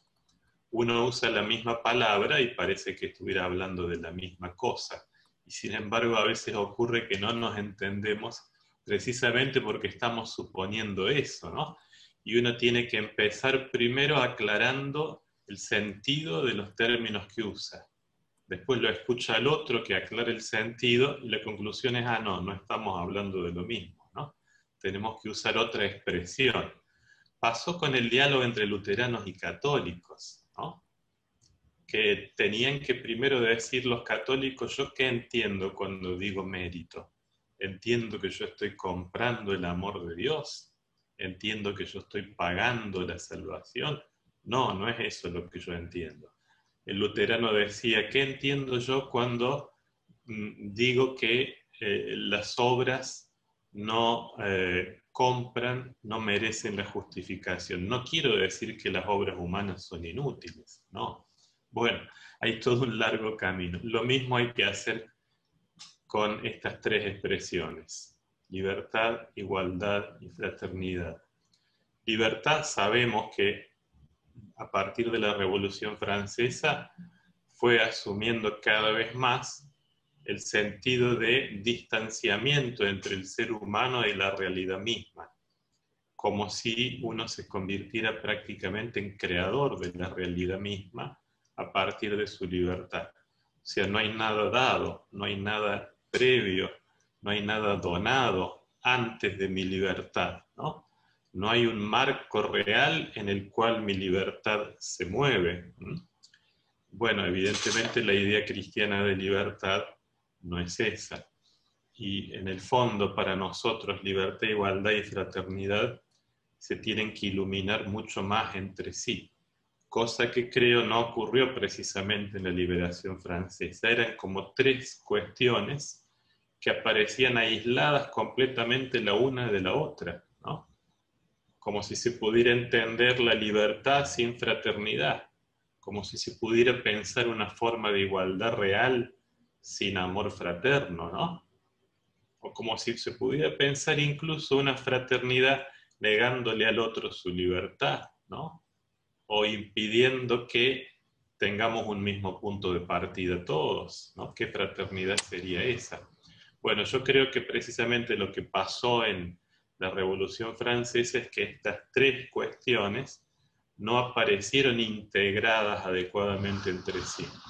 En cambio, el pensamiento cristiano, especialmente el pensamiento católico, que es profundamente integrador, ayuda precisamente desde esa integración de las tres a comprender adecuadamente cada una.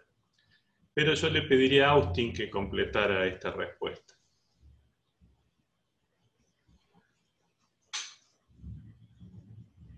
Muchísimas gracias. Sí, yo eh, eh, no estoy totalmente de acuerdo. Em, la, libertad, o sea, la libertad como una forma de, eh, de afirmar la autonomía, la soberanía individual, puede convertirse en algo intrínsecamente antisocial cuando se convierte en un individualismo, digamos, desenfrenado Em, económicamente, políticamente, es, es, la, es la actitud de que, de que bueno, es mi, mi, derecho a, ¿no?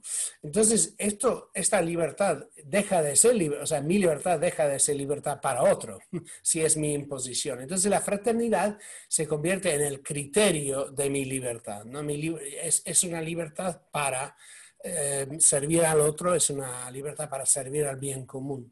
Igualmente la igualdad que estamos viendo mucho en el movimiento eh, en inglés se dice woke, ¿no? ese tipo de woke, eh, eh, eh, ser políticamente correcto, es el deseo de reducir a las personas a unos criterios que los igualan y a, todos que nos tenemos que tratar por igual. O sea, se, afirma la igualdad em, de una forma separada de nuestro, de nuestro ser intrínseco. Y otra vez es una separación de la igualdad de la fraternidad. Entonces es lo que decía Rodrigo muy bien sobre sobre el personalismo, o sea, solo concibiendo al ser humano en relación a Dios, a las otras criaturas y al creado. Solo, eh, solo eh, partiendo de esa base antropológica uno puede integrar los tres elementos de tal forma que se complementan y se, se realizan entre sí. Muy bien. Muchísimas gracias a ambos. Nos quedan pocos minutos, solamente algunas preguntas más. Este es para Rafael. Tuve la oportunidad, son dos preguntas que están relacionadas, pero las leo ambas. Tuve la oportunidad de dar una primera lectura a toda la encíclica este fin de semana y descubro una profunda sintonía en los mismos temas que Francisco trata desde el principio. Descubro, descubro, una nueva propuesta educativa bien acentuada en Fratelli Tutti. ¿Es correcto que la llame Pedagogía de la Fraternidad? Y la siguiente pregunta, así como la solidaridad, subsidiariedad, bien común, etcétera, son principios de la doctrina social cristiana, se podrá decir que uno de los aportes de esta encíclica al corpus de la doctrina social cristiana es ver la fraternidad como un nuevo principio. Sí, gracias. Bueno, yo creo que la fraternidad al llevarla a este estatus ya magisterial, pues eh, adquiere una dimensión dentro de la doctrina social, pero también dentro de las relaciones en la iglesia que podemos llamar este, sinodales. ¿no? Es una cultura que necesita ser formada, eh, como cuando decimos igual de sinodalidad. Si yo no formo las actitudes sinodales de participación, pues no se dan por sí mismas. La fraternidad la tenemos como un don, pero necesitamos trabajarla y realizarla y, en ese sentido pues es una, tarea, un desafío, ¿no? Eh, por eso el paso que muestra la encíclica de la solidaridad a la fraternidad. Y eso supone superar el asistencialismo, por ejemplo, al que estamos acostumbrados cuando hablamos de eh, caridad muchas veces en la iglesia, y supone a la vez superar la filantropía cuando en la sociedad también equivalentemente se quiere hablar de una especie de ayuda al otro. En cambio, la fraternidad es asumir al otro y eso necesita toda una eh, formación, un itinerario catequético, una manera, porque es un estilo de ser humano que nos define. Eh, por eso, eh, claro, esto llevaría ahora a trabajar esto dentro de un programa en lo concreto, eh, formativo, y como suelo decir, la iglesia todavía no termina de entender que tiene que reformar los seminarios y las parroquias, que seguimos con modelos tridentinos y por tanto, en esta situación de inicio de un cambio de época, podemos salir desde ese punto de vista peor, como estamos en cierta manera ya empezando a ver, los que hemos estado estudiando el fenómeno de los medios de comunicación en la pandemia y la religión, o podemos salir mejor en el sentido de revisar desde esta práctica fraterna comunidades pequeñas, que fue lo que el concilio llamó, eh, o después del concilio en América Latina, y a la vez eh, teólogos como Ranner insistieron, el futuro está en comunidades pequeñas en torno a la palabra. Eso fue puntal en América Latina para la catequesis, para la formación de las comunidades, para el contacto entre la iglesia y el pueblo. Hoy en día, creo yo, cualquier itinerario formativo no es de contenidos, sino de un modelo de ser iglesia desde comunidades locales, ambientales, donde se dé esta relación de fraternidad. Y termino recordando Medellín. La razón por la cual Medellín, la segunda conferencia del Episcopado General Latinoamericano, dice de las comunidades de base que son la estructura esencial de toda la iglesia es porque son estructuras, dice, fraternas.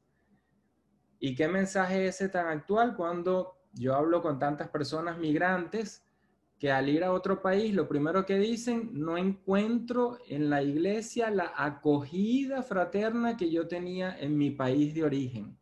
O sea que hay todo un itinerario que a la luz de la fraternidad estamos llamados a, realizar y eso para mí parte de comunidades pequeñas, ambientales, a la luz de la palabra, que rescatemos en una visión pastoral actual. Gracias. Muchísimas gracias, Rafael. Y bueno, la última pregunta para concluir esta intervención, este panel, es para el doctor Rodrigo Guerra. La crisis de la democracia y más allá de la política, parece que lo único que hace movilizar a las personas es contra quién estás. Es una política radicalmente negativa que lleva a la violencia. ¿Cuál es la visión de la democracia según Francisco? ¿Cómo se articula? Sí, me parece que el Papa Francisco eh, recoge eh, muchas de las intuiciones de sus predecesores. Eh, la democracia claramente por la que opta Francisco es la democracia participativa, es decir, aquella que no renuncia a tener muchos mecanismos funcionales y formales para atender las necesidades de, representación, pero que principalmente está animada por una, por una constante participación solidaria y subsidiaria por parte de la sociedad.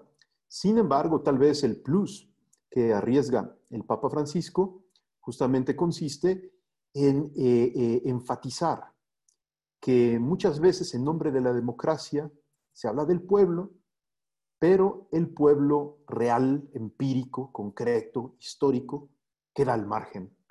No basta hablar, repetir muchas veces la palabra democracia o pueblo para que estos realmente operen de una manera altamente participativa, popular. Eh, eh, creo que muchas de las observaciones que hace Francisco sobre por qué hoy no debemos de apreciar las tentaciones populistas y sí apreciar las formas populares de hacer política, pueden ayudar a refrescar justamente nuestra noción de democracia. Lo popular no es lo chabacano, lo insulso, eh, eh, mucho menos es la moda, sino que lo auténticamente popular es lo que está fuertemente arraigado en nuestra historia, en nuestra cultura, y que tiene un momento existencial de verificación Pues en el servicio real y concreto a nuestra gente, a nuestra historia, a las luchas de nuestro pueblo. Si tú y yo no nos damos permiso de ensuciarnos las manos en el sentido literal, al momento en que nuestro pueblo sufre y necesita de solidaridad o lucha por una causa social ampliamente sentida, pues evidentemente seremos intelectuales eh, de oficina, eh, eh, comentadores de café, seremos parte de la comentocracia, como decimos en México, pero ya no necesitamos más comentócratas, lo que necesitamos es personas, una nueva generación de personas que vivan con pasión un método educativo popular, es decir, comunitario. Y aquí convergen entonces las mejores intuiciones eh, de la reflexión política contemporánea con las mejores eh, intuiciones de, la experiencia de la Iglesia en América Latina. Todos lo sabemos. Eh, la única manera pertinente de vivir la fe es vivirla en comunidad. La fe es una experiencia no solipsista, sino comunitaria porque es en el encuentro con el otro que yo puedo verificar empíricamente que el Dios cristiano no es una metáfora, sino que es realmente una presencia operativa. Termino diciendo o respondiendo esta pregunta de otra manera, y ya con eso de veras termino, por, eh, eh, la cuestión del tiempo, y es que eh, María de Guadalupe será conmemorada en el año 2031 y en el año 2033 será conmemorado el aniversario, el segundo milenio de la redención. Creo que es muy providencial que tengamos estas dos fechas así de unidas. Prácticamente ya se insinúa tres años como de jubileo en, América Latina y en el mundo por motivo de estas fechas. Y ahí, teniendo presente este horizonte, podemos también los laicos renovar nuestro compromiso para redescubrir un método fraterno, solidario, para renovar la política. La política no solo se renueva pues con, con nuevos programas, con nuevos lenguajes, con nuevas consignas, con un poco de marketing, sino se renueva desde el corazón. Y eh, María de Guadalupe justamente lo que nos ofrece es un camino para que en medio de conflictos y violencias como las que se vivieron en el siglo XVI en Mesoamérica y en muchas otras partes, podamos recuperar una experiencia de ser hermanos que supere esas violencias.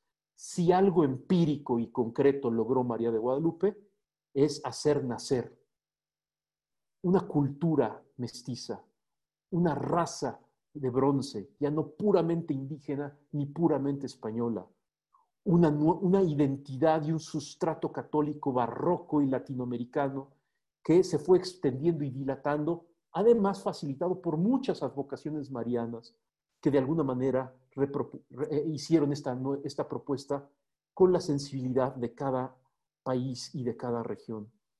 María de Guadalupe es no solo por eso, desde mi punto de vista, una manera sintética de mostrar una bonita devoción mexicana, sino un método constante que nos puede ayudar a mirar a Fratelli Tutti, la nueva encíclica del Papa, como algo muy nuestro, como algo muy enraizado en el fondo en el trasfondo, en el subsuelo cultural latinoamericano, y que nos puede abrir precisamente por ello a un futuro auténtico y no meramente utópico, sino un esperanzado futuro para todos nuestros pueblos eh, en América Latina y en el mundo. Muchísimas gracias. Pues les damos las gracias infinitas a nuestros panelistas. Eh, les reiteramos que este espacio de la comunidad del CISAP siempre será un espacio abierto para las reflexiones que consideran necesarias y pertinentes. A todos los que nos han acompañado a través de la plataforma Zoom y de nuestras redes sociales, muchísimas gracias. Tenemos muchas preguntas aún sin contestar. Esperamos poderlo hacer a través de nuestras redes sociales. Les pedimos que este espacio de reflexión también lo hagan eh, extensivo en sus comunidades. Esta encíclica, bueno, pues va a generar muchísimas más reflexiones si nos ayudan con, eh, compartiendo esta experiencia a través de, nuestra plataforma en redes sociales, Facebook o suscribiéndose a nuestro canal de YouTube, donde lo podrán encontrar y replicar y compartir en muchos más espacios. Eh, recuerden todos que son bienvenidos, ya forman parte de la comunidad del CISAP y esperamos tenerlos presentes en nuestros próximos eventos. Muchísimas gracias, que pasen muy buena tarde.